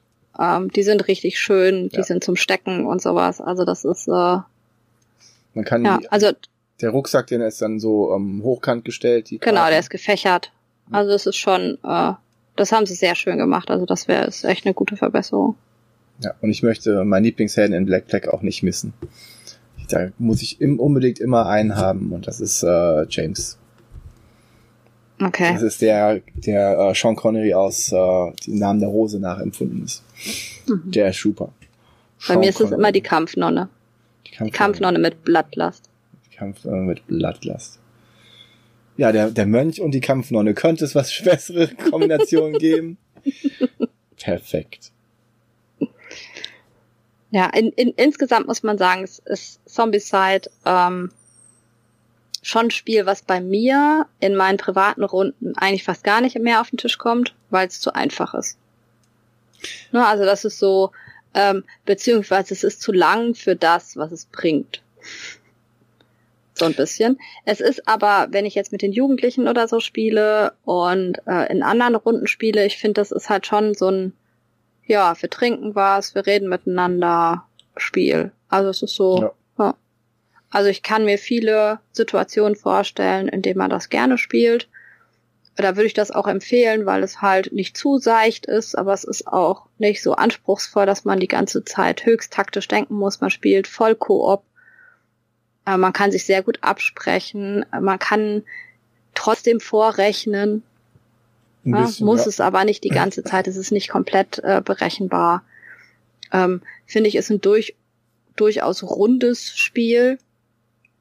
Ist jetzt aber, also es gibt, also die meisten Dungeon Crawler sind besser und mir fehlt halt immer die, die Charakterentwicklung Ja. richtig. Also ich habe zwar eine Charakterentwicklung äh, während des Spiels ein bisschen, aber um das jetzt richtig gerne und wie einen richtigen Dungeon Crawler zu spielen, würde mir das einfach fehlen. Das stimmt wohl. Ähm, die haben das ja dann versucht mit Massive Darkness ein bisschen tiefgehender Mhm. zu machen. Ähm, die Figuren sind sehr schön, sehr nett gemacht. Ähm, die haben auch einen super Heldenbarbaren da. Der trägt den besten Namen überhaupt. Ähm, allerdings, wir haben das gespielt, wir haben es auch ausführlicher gespielt. Das Spiel hat aber einfach ein Problem, dass es, ähm, ja, es ist, also man hat neben dem normalen Charakterbogen hat man einen, einen extra bemalbaren Sheet, wo man, also ein, ein Ja, der ja auch nochmal eine andere Klasse gibt. Also du Genau. hast einen Charakter und dann kriegst du halt nochmal eine Klasse dazu. Genau, das ist äh, genau so. Ich wollte es auch gar nicht so, so tiefgehend jetzt beschreiben, aber sagen wir mal, dann du kannst jeden Helden quasi zu einem Barbaren machen, egal wie der sonst äh, aussieht. Du kannst jeden Helden zu einem Magier machen. Es gibt dann lustige Kombinationen, aber du kannst auch theoretisch mit sechs Barbaren das äh, ganze Spiel spielen, wenn du willst. Ja. Verschiedene Helden und dann kriegt jeder so einen Barbar. Und die haben dann auch Spezialfähigkeiten und besonders der Barbar gefällt mir sehr gut. Der ist, der spielt sich, also ich habe kein anderes Spiel gesehen, wo sich ein Barbar genauso spielt wie der Barbar in Diablo 2. Sagt ja jetzt nix, aber für alle Diablo 2 Spieler da draußen, das ist eins zu eins die Umsetzung des Barbaren. Er hat ähnlich fast die gleichen Fähigkeiten. Der kriegt einen Bonus, wenn er mit einer Zweihandwaffe ohne Rüstung kämpft. Was schon, also der kriegt quasi Rüstungswürfel, wenn er oben ohne kämpft. Was halt thematisch für einen Barbaren ist, wenn er halt nackig rumläuft. und solche Dinge. Ähm, ja, und der springt halt wie in Diablo 2. Es ist äh, die beste Umsetzung eines von Diablo 2, die ich je gesehen habe. Allerdings hat das Ganze einerseits eine, ähm, ein Kampagnensystem, in dem man dann sagt, okay, ich brauche dann in einem Szenario, es hat halt auch Szenarien wie, wie anderen Spiele, so zehn Stück, und äh, man kann seinen Helden dann quasi mitnehmen in die anderen Szenarien und kriegt dann immer Erfahrungspunkte und kann dann irgendwann die Skills auch freischalten. Das Problem ist, zwei Probleme gibt's da. Einerseits ist dieses System auch so einsetzbar wie bei Zombicide, dass man sagt, ich will diesen Helden in einem Szenario nur spielen und dann nie wieder. Das heißt, ich level dann viel schneller. Die haben das gelöst, gelöst in Anführungszeichen, weil das funktioniert halt nur bedingt gut, indem ich, wenn ich Erfahrungspunkte kriege, dann kriege ich, ähm, wenn ich das Kampagnenspiel mache und wo ich länger brauche, kriege ich immer, mache ich mir immer kleine Marker, schiebe ich den Marker eins hoch und alle fünf Erfahrungspunkte kriege ich einen richtigen Erfahrungspunkt. Und wenn ich nur ein Standalone, ein Szenario spiele, dann Krieg ich die fünf direkt. kriege ich quasi für einen Erfahrungspunkt einen Erfahrungspunkt und zähle gar nicht erst die Zwischenschritte. Trotzdem habe ich am Anfang des Spiels immer eine Phase, wo ich ähm, unterlegen bin, allem was da so kommt. Und wenn ich diesen kritischen, diese kritische Masse von Unterlegenheit überwunden habe, dann bin ich übermächtig. Und das ist sowohl in der Kampagne, die wir gespielt haben, so ein bisschen, als auch in den Solo-Szenarien so. Dass ich am Anfang wirklich kämpfen muss, dass ich überhaupt was äh, um kaputt hauen kann. Und es sind halt keine Massen mehr an Zombies, sondern es sind so kleine Monstergruppen, die dann auch nett, nett gemacht mit, einem, mit einer Schatzkarte rumlaufen, die man dann plündern kann. Aber am Anfang ist es zu schwer und am Ende ist es zu leicht. Das ist halt Was ist der zweite Kritikpunkt? einmal das. Und dass das halt nicht gut funktioniert mit dem ähm, Okay, Erfahrungsmigration von fünf Punkten zu einer. Das ist halt, okay. Also mein Hauptkritikpunkt war, dass es zu anders ist, um die Regeln locker drauf zu haben. Also für mich war Massive Darkness ein Spiel, wo man sich eigentlich total zu Hause fühlt und dann ganz viele Kleinigkeiten immer wieder nachgucken muss, weil irgendeine Kleinigkeit ganz anders ist, als du sie intuitiv durch das, wie du vorher gespielt hast, andere Spiele, spielen würdest. Das fand ich bei Massive Darkness total schwierig. Also weil es waren irgendwelche Kleinigkeiten, die dann wieder ganz anders waren als in anderen Spielen. Das, Oh. das, das hat mir Massive Darkness verleidet. Okay, das kann ich nachvollziehen. Das Würfelsystem ist auch, hm, jetzt habe ich halt keinen festen Wert mehr. Ich habe auch einen Verteidigungswürfel quasi, ne, mit Schilden. Hat man Ja. vorher auch nicht so gehabt, aber es war auch so, da hätte man auch mehr draus machen können, meiner Meinung nach, aus diesem Kampfsystem auch. Ähm, das Problem fand ich aber auch noch, was Massive Darkness dann auch noch hat, ist, dass es in einer ganz seltsamen Position ist. Es ist komplexer als die Zombiesides, aber seichter als ein Decent. als ein Desk. Ja, oder Shadow of Brimstone oder, Oder, ja, andere Dungeon Genau. Crawler. Die anderen, alle anderen Dungeon Crawler, die man so kennt, die ein bisschen komplexer sind als Zombieside, die sind äh, auch komplexer als Massive Darkness. Und aber Massive Darkness ist halt nur ein bisschen komplexer als Zombieside. Also es ist in ganz, ganz schwierigen Positionen. Will ich denn eher woanders, wo die Charakterentwicklung wirklich besser ist? Oder will ich ein Zombieside haben, wo die Charakterentwicklung halt egal ist und ich Spaß habe? Das ist jetzt in einer ganz, ganz schlechten Position, wo man eigentlich dachte, ist es vielleicht eine Lücke, die man ausfüllen muss. Offensichtlich ist es aber keine Lücke, die man ausfüllen muss und kann. Also man hört sehr wenig noch von äh, ja. Massive Darkness. Das gab es am Anfang, als also, es rauskam, super, super Hype. Und dann nichts mehr. Also bei uns kommt es auch nicht auf den Tisch, ja. muss ich ganz ehrlich sagen. Aber ich war von Anfang an, ich wollte das auch gar nicht. Und äh, weil ich gedacht habe, ich brauche da kein weiteres. Für uns ist halt noch ein anderer Punkt, den ich sehr negativ fand, dass du halt richtig Pech beim Monsterziehen haben kannst. Und ähm, dass du sozusagen wirklich nach drei Runden schon sagen kannst, okay, können wir gar nicht schaffen, ja. weil du halt so schlecht die Monster gezogen hast. Und dann spielst du das gleiche Szenario nochmal und gehst ganz einfach durch. Das, das ist genau ähm, wir hatten und das, das mal, ist halt auch echt ein Negativpunkt. Ja, und wir hatten auch dieses genau diesen Fall, wo man am Anfang halt gar nicht rüberkam über diesen Punkt, wo ich äh, gut genug ausgerüstet bin, aber ich kriege keine Ausrüstung, weil die Monster überall da sind. Also das war wahrscheinlich war das auch dann eher der der, der Kritikpunkt. Ja. Ähm, ja. Ich würde tatsächlich, ich habe das Crossover-Paket äh, mitbestellt und ich würde natürlich die Helden in, eher wahrscheinlich in Zombie-Side einsetzen. Weil das Machen kann man wir. dann, ja, genau. Also das ist auch das, die sind nicht mehr in der, in der Massive Darkness Box, sondern die sind dafür, schon beim Zombie-Side. Dafür kann man die dann verwenden. Ja, Massive Darkness, der kleine Ausflug, den die dann danach auch nicht mehr gemacht haben mit Green Horde, sind sie dann wieder voll auf Zombie-Side gegangen. Mit kleinen Verbesserungen, wie beim jedem Mal. Und jetzt ist das Szenario zu Ende und es gibt ein, gab einen neuen Kickstarter dieses Jahr. Der Weltraum Invasion, Invader? Ich glaube in Zombie-Side Invader hieß das. Es ist Invader. Es ist Invader, genau. Ähm, ja, den konnten wir jetzt becken. Und damit sind wir bei unserem Metathema. Kickstarter. Kickstarter. Ähm, da sage ich mal direkt, was, ähm, was halt bei Massive Darkness und auch bei Black Plague und den anderen Kickstartern so ist, es ist halt, wenn man so fast all in ist, also ich meine, wir verzichten dann irgendwie manchmal auf ein zusätzliches Würfelpack oder so. Also eigentlich ist man all in und hat irgendwie, weiß ich nicht, irgendwelche Türen nicht mitbestellt oder irgendwie sowas. Es ist so viel Kram. Und äh, da dem Ganzen Herr zu werden und sich zu überlegen, womit man eigentlich spielt und nicht alles reinzumischen oder doch ähm, hat mir Massive Darkness auch verleidet, weil äh, wir alles reingemischt haben, direkt von Anfang an und wir haben direkt mit allem gespielt. Und ähm, das ist schon recht schwierig zu handeln, weil man dann immer irgendwelche Monstergruppen erst aus den Tüten raussuchen muss und so weiter. Ähm, bei Zombicide, Black Black klappt das besser. Ähm, wird, aber das ist halt sauhart, also sobald du damit den ganzen Erweiterungen spielst und du hast die Wölfe und die Bogen, es kommt Bogenschützen dazu, also wir haben Fernkampf-Zombies. Das ist ganz brutal. Die sollen aber auch ähm, wirklich gut sein. Also die wollen, es gibt so ein paar, das war aber ein Zusatzkauf. Und ja. es gibt ähm, ein paar Sachen, die machen Zombies halt generell besser, die man einfach haben sollte. Und da ist sich die Community einig, dass die Bogenschützen das Ganze ein bisschen taktischer, taktischer Ja, natürlich, weil ich halt einfach überlegen muss, weil die halt auch Fernkampf haben. Genau. Da Deswegen. wird das Spiel nochmal noch mal ein bisschen anders. Und die Wölfe, die drei Aktionen haben, sind auch saubrutal. Und wenn du dann in der Kombi ähm, noch die Abominations mit reinnimmst, äh, wir spielen halt inzwischen immer mit einer oder mit zweien drin. Mhm. Und da gibt's halt auch Kombinationen, die ultra hart sind. Also aber generell sind so macht man dann halt aus, aus 120 Minuten sechs Stunden. Das stimmt. Und ähm, generell sind die Skulpturen aber auch ordentlich. Also die, die Figuren sind wirklich ähm, immer schon von guter Qualität gewesen. Ja.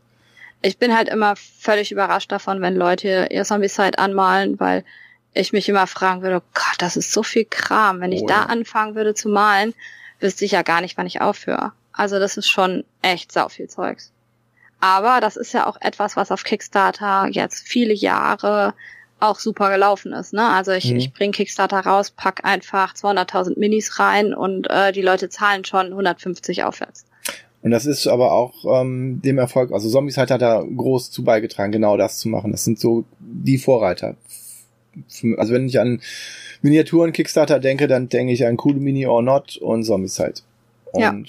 die Season 1, 2 und 3, man bekommt dann auch durch die ganzen Helden und die haben die dann den, gerade schon beim Anfang bei den irgendwelchen Popstars, irgendwelchen Filmhelden nachempfunden. Also es gibt Ash. Es gibt quasi Ash. Der hat zwar noch eine Hand, aber Und die Kettensäge hält er in dieser Hand, anstatt, äh, aber es gibt Ash. Ganz klar. Es gibt Sheldon. Es gibt, es gibt die ganze, es gibt die ganze Big Bang Theory. Es gibt die ganze Leute. Big Bang Theory Gruppe. in der Season super. 3. Das ist auch das einzige Grund, warum ich hätte Season 3 mit, aber ich habe es nicht mitgemacht. Das war kurz vor meiner Zeit bei Kickstarter. Willst du noch welche haben? Reden wir später drüber. ähm, nee, mein, Ich habe da noch was übrig. mein erster großer äh, Kickstarter war Zombicide Black Plague. Den habe ich dann auch mit mit ähm, mit dem Michi zusammen gemacht. Schönen Gruß an Michi. Jetzt habe ich fast alle gegrüßt. Schönen Gruß an Franzi an der Stelle. Jetzt habe ich die Freitagsrunde gegrüßt mit dem Robert zusammen. Ähm, die hören das eh nicht, glaube ich. Egal. Zwingst du die nicht zu hören? Zwingst du deine Leute zu hören? Nö, aber die hören das alle, bis auf meinen Mann. Ja. Bei mir ist das auf Also habe freiwilliger ich hab, Basis ich hab Schüler, und niemand hört's. die, ich habe Schüler, die hören alle Folgen. Schönen Gruß an deine Schüler. ähm, ja, nee, ich zwinge da keinen zu. Biete es immer wieder an, das zu hören, weil es, aber naja, sollen die machen, was sie wollen. Ja. Black Black war dein erster Black- Kickstarter. Der Michi hat das auch und irgendwie spielen wir meinen überhaupt nicht, weil der Michi hat den ja. Und das ist, äh, ja. Und da wir meistens bei Michi spielen, ist das halt so. Ja, mein erster, beziehungsweise, also bei mir ist es so, dass ich Kickstarter eigentlich komplett outgesourced habe. Und ähm, Kickstarter ist die Sache meines Mannes und wenn ich was will, sage ich, bestell mir das mal. Und unser erster Kickstarter war Shadow of Brimstone. Ich muss dazu sagen, Kickstarter ist ja so eine Sache. Ne? Wenn ich jetzt sage, ich mache was auf Kickstarter, gibt, da gibt es Menschen, auch in unserer Brettspielblase, die sagen, ich mache keinen Kickstarter mit, bis heute, weil ich gebe Leuten Geld dafür und ich kriege ein, damit das Produkt noch lange nicht und das kommt irgendwann vielleicht.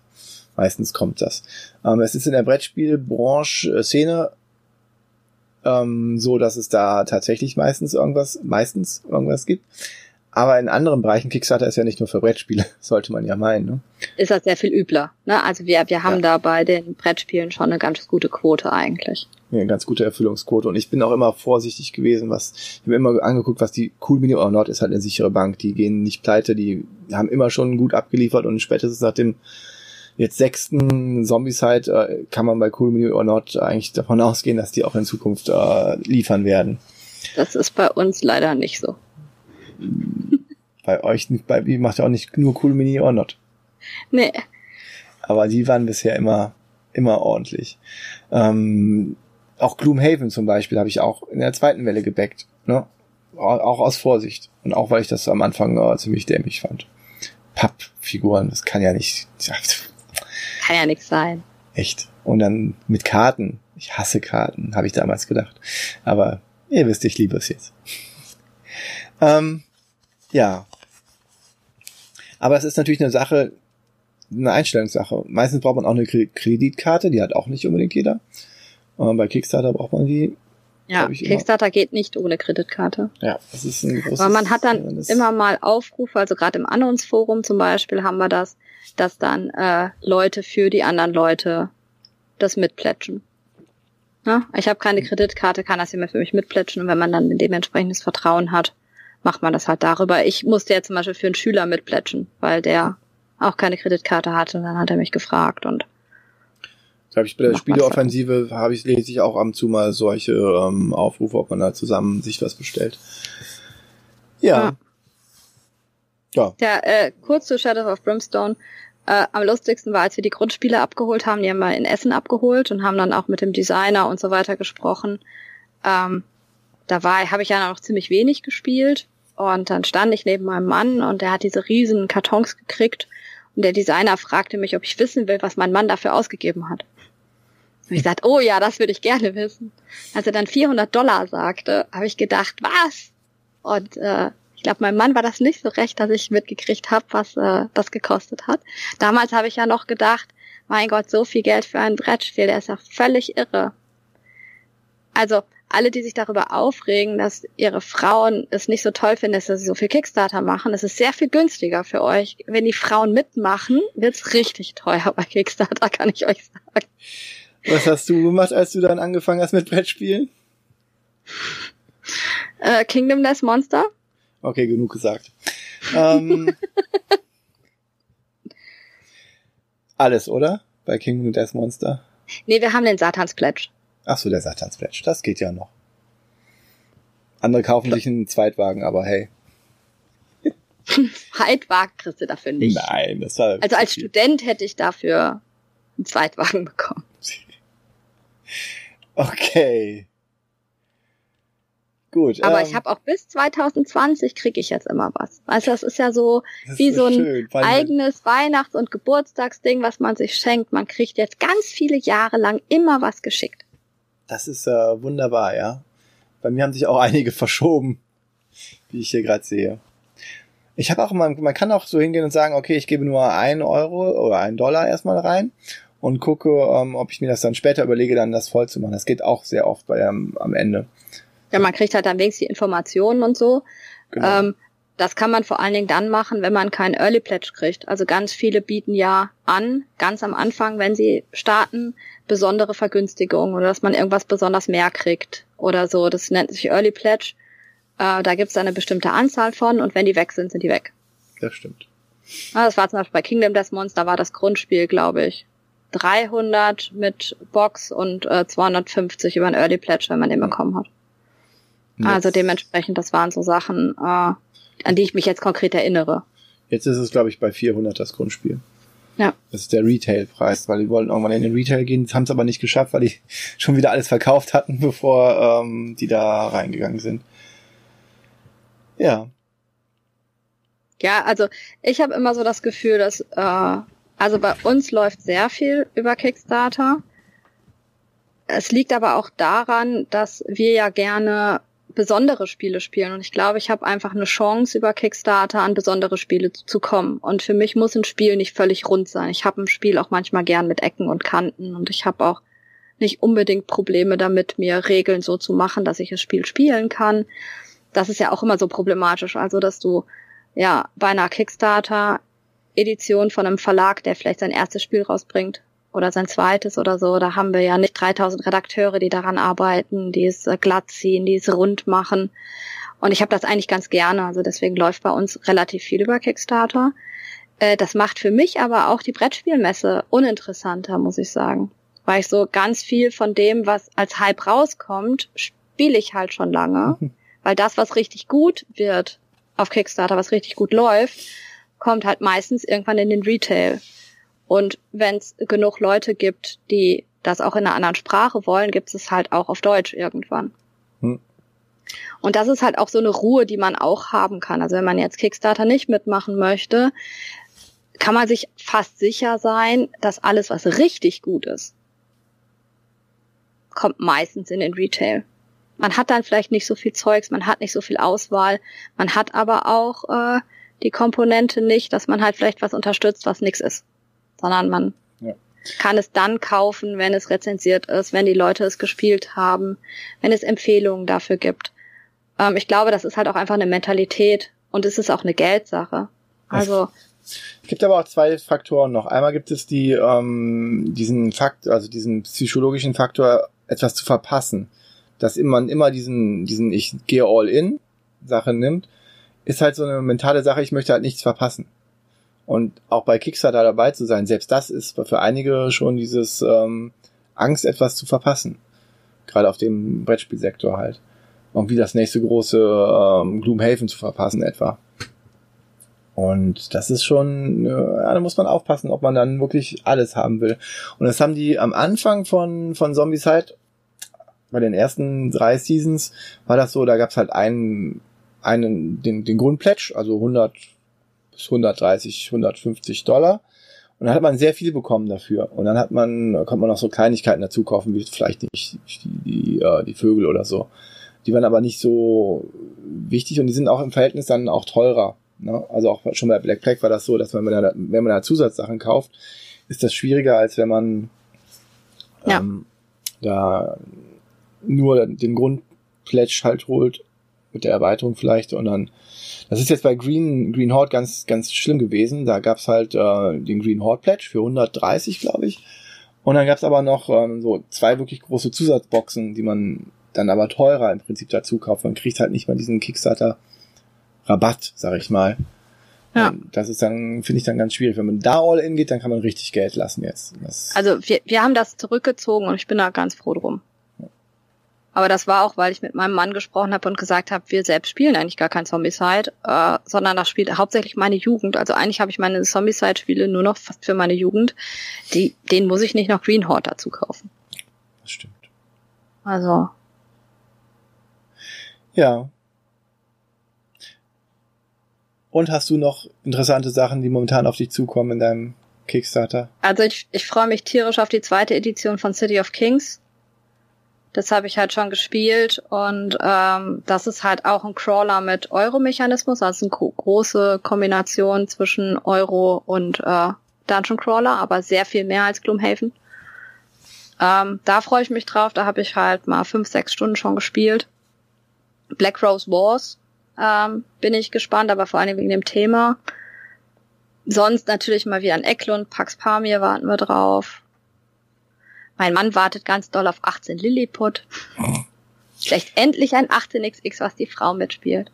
Es ist aber auch nicht so richtig 18xx. Ich bin gespannt. Also mir wird die ganze Zeit gesagt, das ist nicht so richtig 18xx. Ich weiß aber nicht, ob mir das erzählt wird, damit ich das spiele. Da muss man vorsichtig sein. Ja. Immer auf der ich freue mich tierisch auf Warroom. Ähm, D-Day Dice, wo ich die ganze Zeit nicht rangekommen wäre, nur mit sehr viel Geld, wird neu aufgelegt. Das, das ist aber nur so ein kleines, oder? Also so. Ja, äh, D-Day Dice ist halt Landung der Normandie. Ja, ja, aber nur als kleines als Würfelspiel. Würfelspiel. Ja. Hatte ich ähm, als Print and Play mal gesehen, glaube ich. Gab's ja. das als Print and Play? Ich meine, ja. Auf, ja. ja, aber das sind halt auch Spiele, die habe ich dann gespielt, die hätte ich gerne gekauft. Mhm. Und das ist halt auch eine Sache an Kickstarter, die ich teilweise toll finde, dass dadurch natürlich auch geguckt werden kann, äh, soll es eine zweite Edition geben oder nicht. Mhm. Wenn es jetzt genug Leute mitmachen, dann gibt es die halt und wenn nicht, dann nicht. Und äh, dadurch kommt man halt teilweise schon an Spieler, an die man die ganze Zeit nicht rangekommen ist.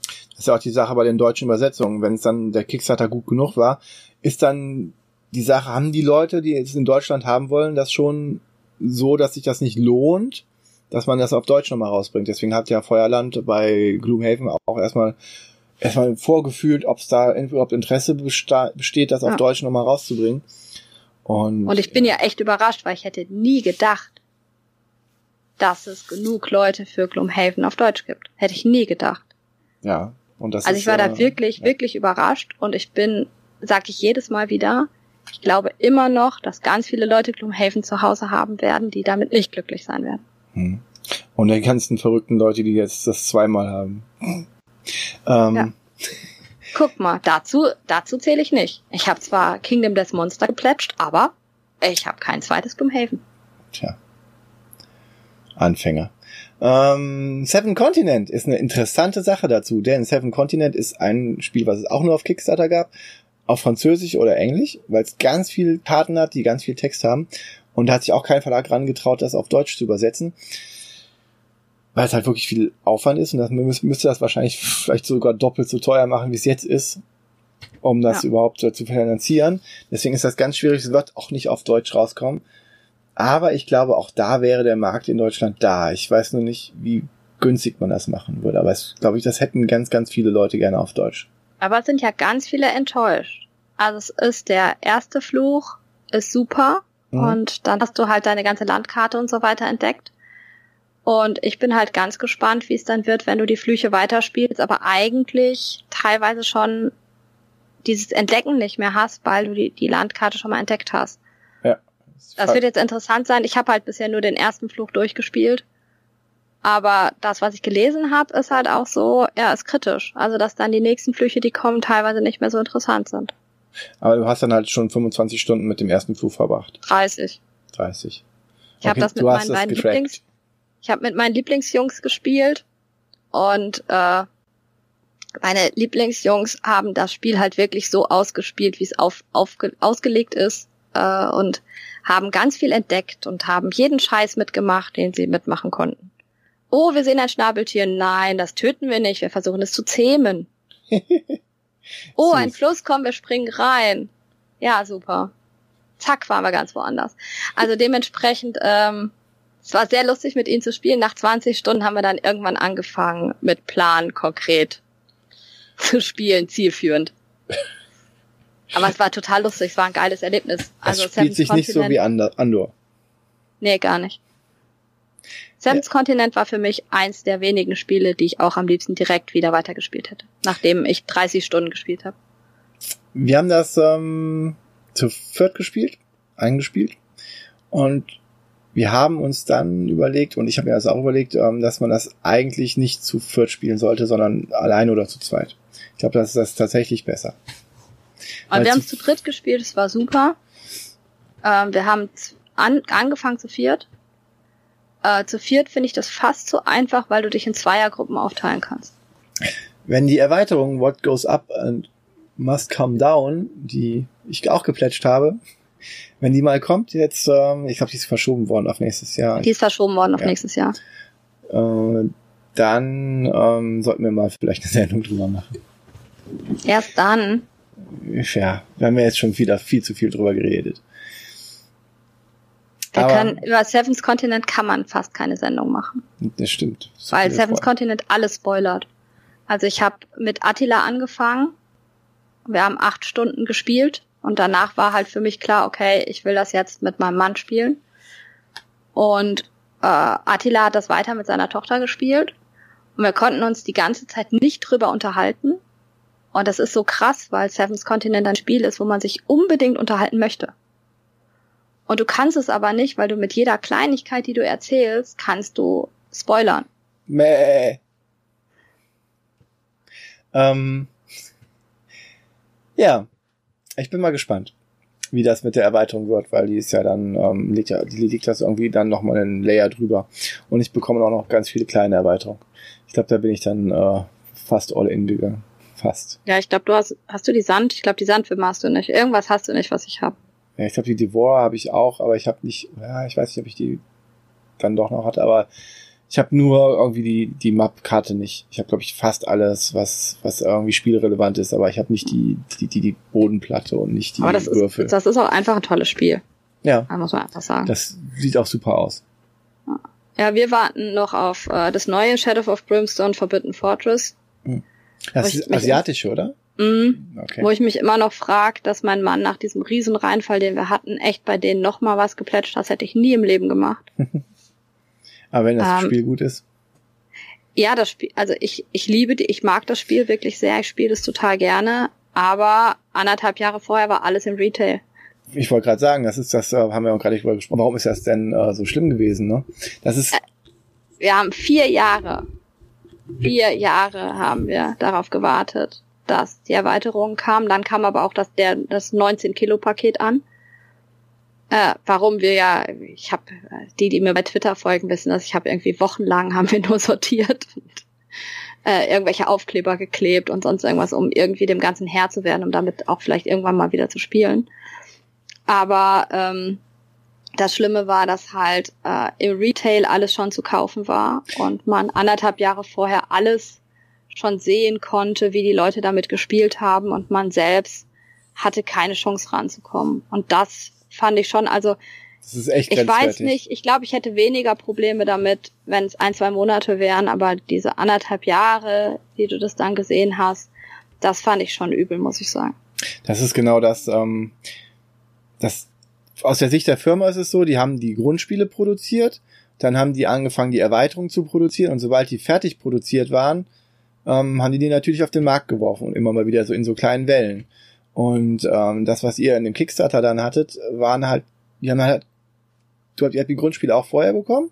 Ja, die Grundspiele habt ihr vorher. abgeholt, genau. Und alles andere haben die dann in einem großen Paket zusammengepackt und mussten dann natürlich warten, bis das letzte auch fertig ist. Und das ist ja so viel später passiert. Ja, und ich habe es auch abgelehnt. Wir hätten äh, eine 1.5 Welle haben können mhm. und dafür hätte ich nochmal Shipping bezahlt. Und das war mir zu doof. Also wo ich ganz klar gesagt habe, äh, er hat mich jetzt schon, also wie gesagt, wir haben vier Jahre darauf gewartet. Und man hat ja auch so ewig schon gewartet, bis die Erweiterung kam, obwohl alles angesagt war für innerhalb eines Jahres. Also das war halt auch eine Firma, die sich völlig überfordert hat mit dem Kickstarter und so. Die Flying Frogs, ne? Flying Frog. Ja. Die haben vorher dieses Last Night on Earth gemacht und ja. Ja, das habe ich ja damals auch gespielt. Das war solide, ich habe es dann weggegeben. auch ein Zombie-Spiel. Ähm, ja, das kann ich durchaus nachvollziehen. Ähm, jetzt ja aktuell, ich habe My Little Size auf der Spieleschmiede auf Deutsch gebackt. Und das ist jetzt auch auf Englisch schon draußen. Was natürlich auch so ein bisschen, ich dachte, also es sollte eigentlich im Sommer auch kommen. Und ich habe gedacht, oh schön, im Sommer kriege ich ja My Little Size auf Deutsch, kann das dann im Sommerferien vielleicht noch spielen.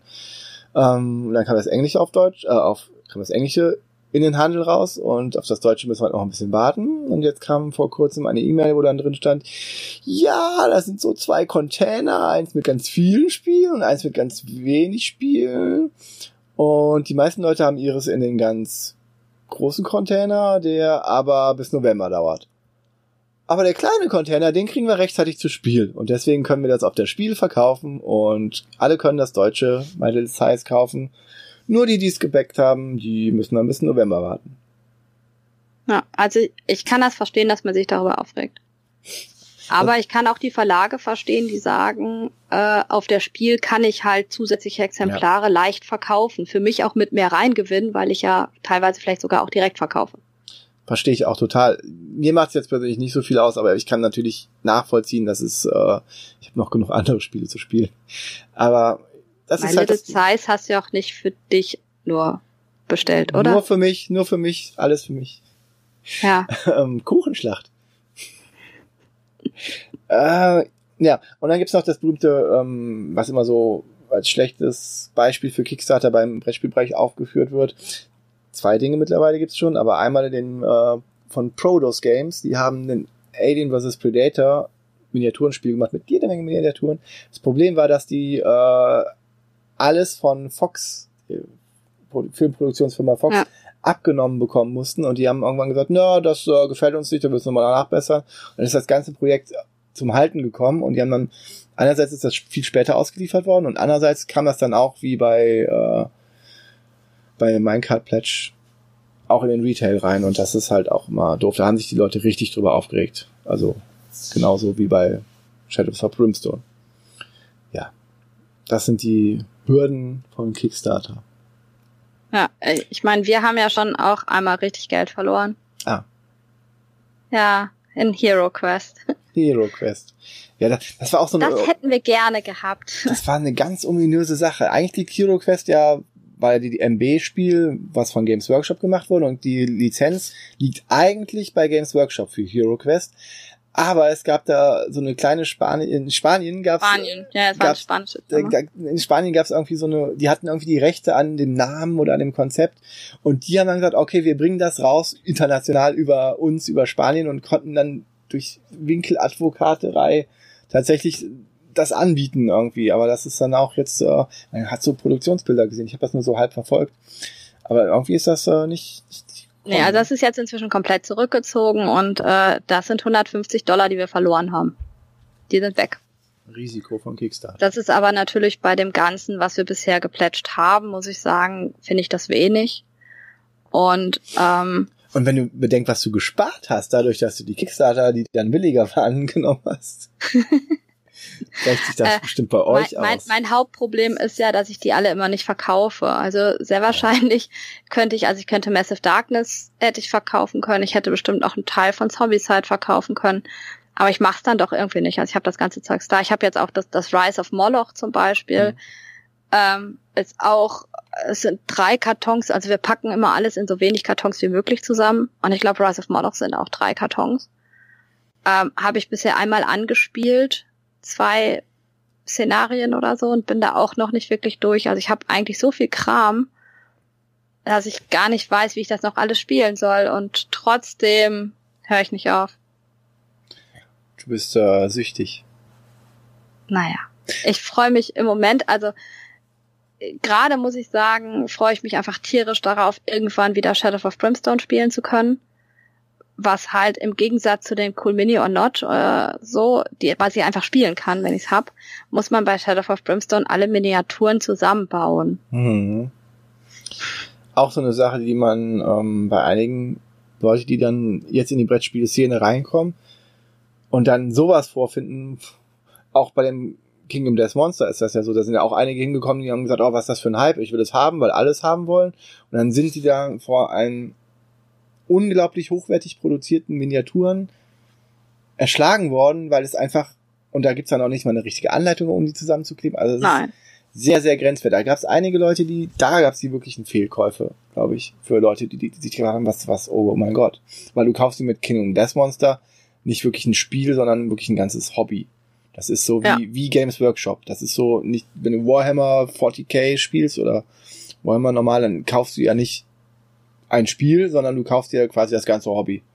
Mit Ja, Miniaturen anmalen, bauen und so weiter. Als wir uns kennengelernt haben, haben wir auch darüber äh, gesprochen. Und ich habe ja gesagt, ich hätte Kingdom das Monster nie geplätscht. Hm. Für den Preis, wenn ich nicht vorher schon eine Kamp ich habe ja eine komplette Kampagne gespielt mit dem Spiel, richtig, mit der 1.0er Version. Hm. Und ähm, ich hätte sonst nie so viel Geld da reingesteckt. Jetzt muss man aber auch sagen, dass mein Mann äh, Tabletop auch gespielt hat und dementsprechend schon auch der Spaß am Miniaturen bauen da ist. Und Kingdom Death Monster ist halt einfach ein Kickstarter, wo du deine Helden ja komplett so bauen kannst, wie du sie ausrüstest. Also rein Ja. theoretisch könntest du die ja immer dir dementsprechend zusammenbauen und suchen. Macht man nicht, aber das ist allein die Möglichkeit zu haben. Das ist schon toll. Und die Miniaturen, ich kenne wenig Miniaturen, die so toll sind wie die von Kingdom Death Monster. Das ist ganz, ganz ho hohe Qualität. Und ich habe, ähm, das ist ein stolzer Preis und ich habe nur das Grundspiel.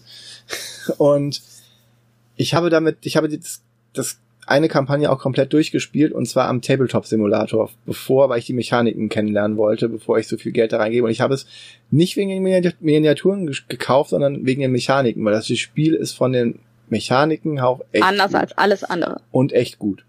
Ja. Wirklich gut. Das ist wirklich, ähm, es ist, man kauft nicht irgendwie äh, Miniature-Porn, Ja. weil die Miniaturen so toll aussehen. Auch. Aber das Wirkliche Vor ist, allen Dingen Porn bei den Miniaturen. ja, das ist ähm, teilweise rest, recht drastische Darstellung. ähm, Aber über Kinder. Kingdom Death Monster werden wir eh eine Folge machen. Auf jeden Fall.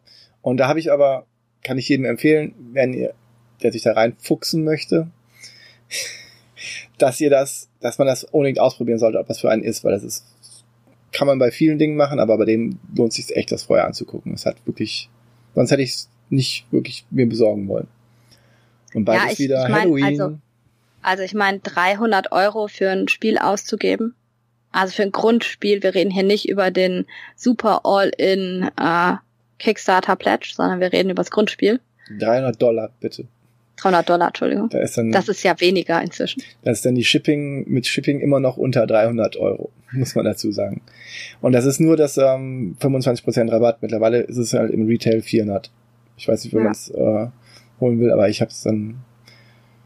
Ich, ich hoffe, meine Frau, ich hoffe, meine Frau hört das das. unheimlich Ja, schwer ist. Ich, ja, ich hoffe, meine Frau hört das nie.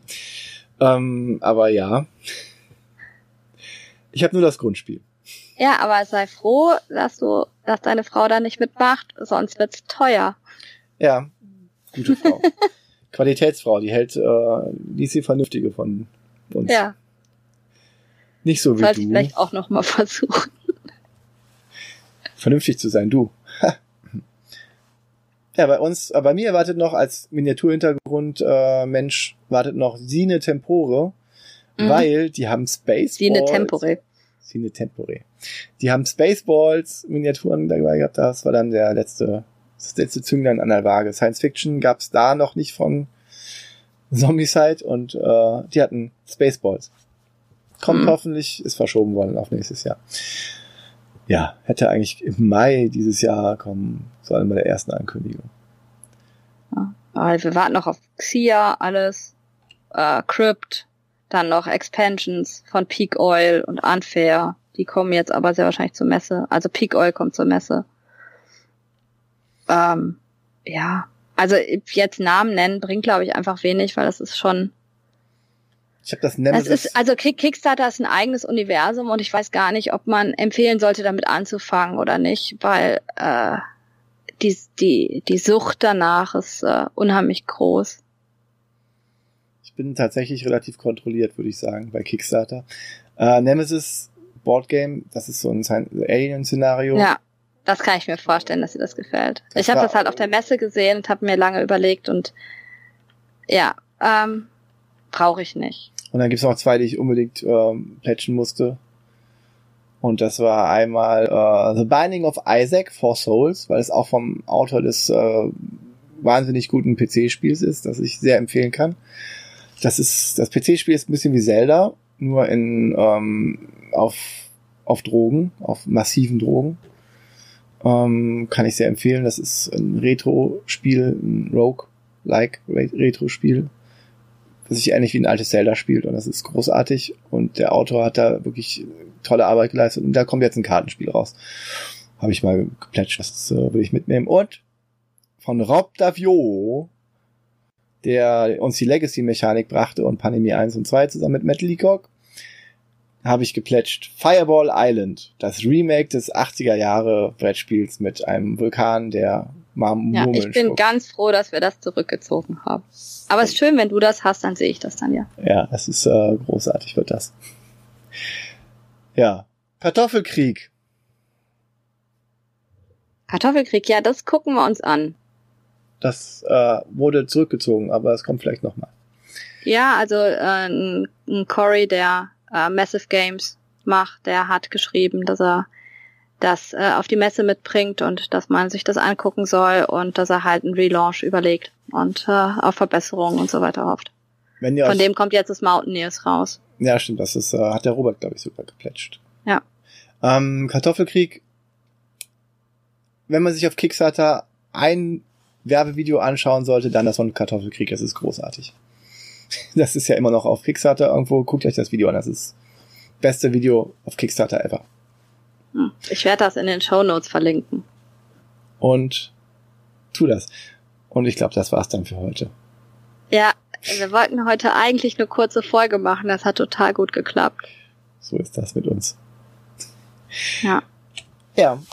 Da bleibt Wir sollten uns vielleicht keine langen Folgen vornehmen, dann werden die demnächst sechs Stunden lang. Aber, Aber- ich habe heute Morgen bei der Autofahrt nach Hause äh, meinen Lieblingspodcast gehört, ähm, methodisch inkorrekt, und die waren nach anderthalb Stunden, haben die erst angefangen beim Thema. Die haben anderthalb Stunden gelabert, da waren wir heute gar nicht so schlecht. super. Mein Lieblingspodcast ist natürlich alles, was mit Martina zusammenhängt. Oh. Nee, das, das wäre nein, nicht wirklich. Da Nee. bin ja auch ich dabei. Das wäre sehr eigennützig, ne? Aber wir wissen ja nicht, was da noch kommt. Das stimmt. Vielleicht kommt ja noch was. Vielleicht kommt mal Ja. was Interessantes von dir. Ja. Irgendwann, vielleicht. Gut. Aber dann sind wir am Ende, oder? Dann sind wir vollkommen am Ende und mal wieder vollkommen ausgewandt. Aber es war schön. Ja. Und wir müssen diesmal am Ende überhaupt gar keinen grüßen, weil wir haben alle, Wir haben alle schon zwischendurch gegrüßt. Ich glaube, wir haben ständig tatsächlich alle. gegrüßt, mittendrin gegrüßt. Oh, wobei ich habe jetzt eine Lieblingsfolge von ähm, dem Meet and Play Podcast. Da die das Interview mit äh, mit der Dominik, Dominik Metzler, genau, das war großartig. Das habe ich heute gehört und es war, ich habe mein ganzes Spielerleben Revue passieren lassen. Das war super. das ist schön. Schön. ja, du hast es ja geschrieben und Ja, äh. Dominik hat sich auch direkt sehr darüber gefreut. Ja, das stimmt. Ähm, ansonsten sieht man uns auch auf Twitter und kann uns gerne schreiben. Am liebsten auf Twitter, aber ihr könnt uns auch eine E-Mail schreiben. Ihr könnt meiner, ja, ich kriege immer irgendwie die Technikanfragen und du bekommst die, äh, die Lob. Ich krieg immer alles Nette. Alles Ja. Nette und Bei Regelfragen. mir sagt man, Warum wohl? ich habe keine Ahnung. Ich weiß auch nicht, warum ich die Technik an. Nein, doch. Also ich mache halt die Technik, aber ich bin da jetzt nicht so der Bewandertste drin. Aber deswegen kriege ich die wahrscheinlich auch. Kauft dir mal ein besseres Mikrofon. Geh doch mal zu dem und dem Anbieter. Ich freue mich trotzdem über alle alles Lob und alle Kritik, die wir Ja. bekommen. Das ist einfach Also immer noch so fast von überwältigend. Ich bin immer noch. Björn ist voll süß. Ähm, ja, also, also mit seiner Begeisterung. ja, es ist auch großartig immer noch. Ich freue mich. Ich freue mich auch darüber. Also auf Twitter bin ich missbaby-de. Björn ist der Yellow Geek Bär. Unser gemeinsamer Account ist Fuchs und Bär. Und äh, es gibt auch einen YouTube-Kanal, wo dann auch alle Podcasts irgendwie als Video online gehen, falls man sich das lieber auf YouTube anschauen will. Ja. Das ist unter dem Kanal youtube.com slash yellowgeekbear. Und wir haben auch immer noch unsere Webseite, die immer noch falsch geschrieben ist. Es ist immer noch Fuchs und Bär. Also Fuchs und Bär, aber eher eher, also Englisch. Ja, äh, mal gucken, ob das irgendwann noch geändert wird in unserem Leben oder ob ich das einfach jedes Mal am Ende sage. Und das bleibt jetzt der Running Gag. Ja. Weißt du, wofür wir heute keine Zeit hatten? Apropos Running Gag.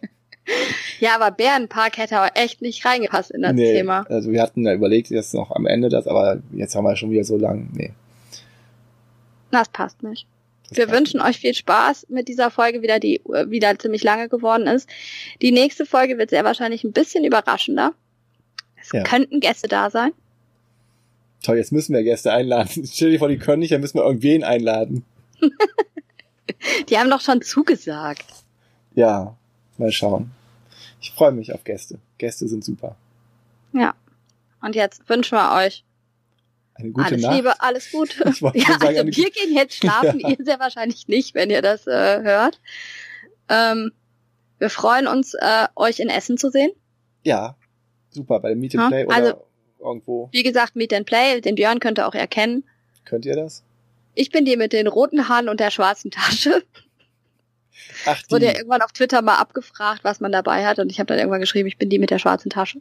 Also rote Haare, schwarze Tasche. Sprecht einfach alle Rothaarigen mit schwarzen Taschen an. Vielleicht das eine davon. Ich werde Martina. wahrscheinlich irgendwas anhaben mit ähm, einem gelben Bärenlogo. In irgendeiner Form. Das denke ich. Gut. Dann bis Ja. bald. Bis dann. Tschüss. Tschüss.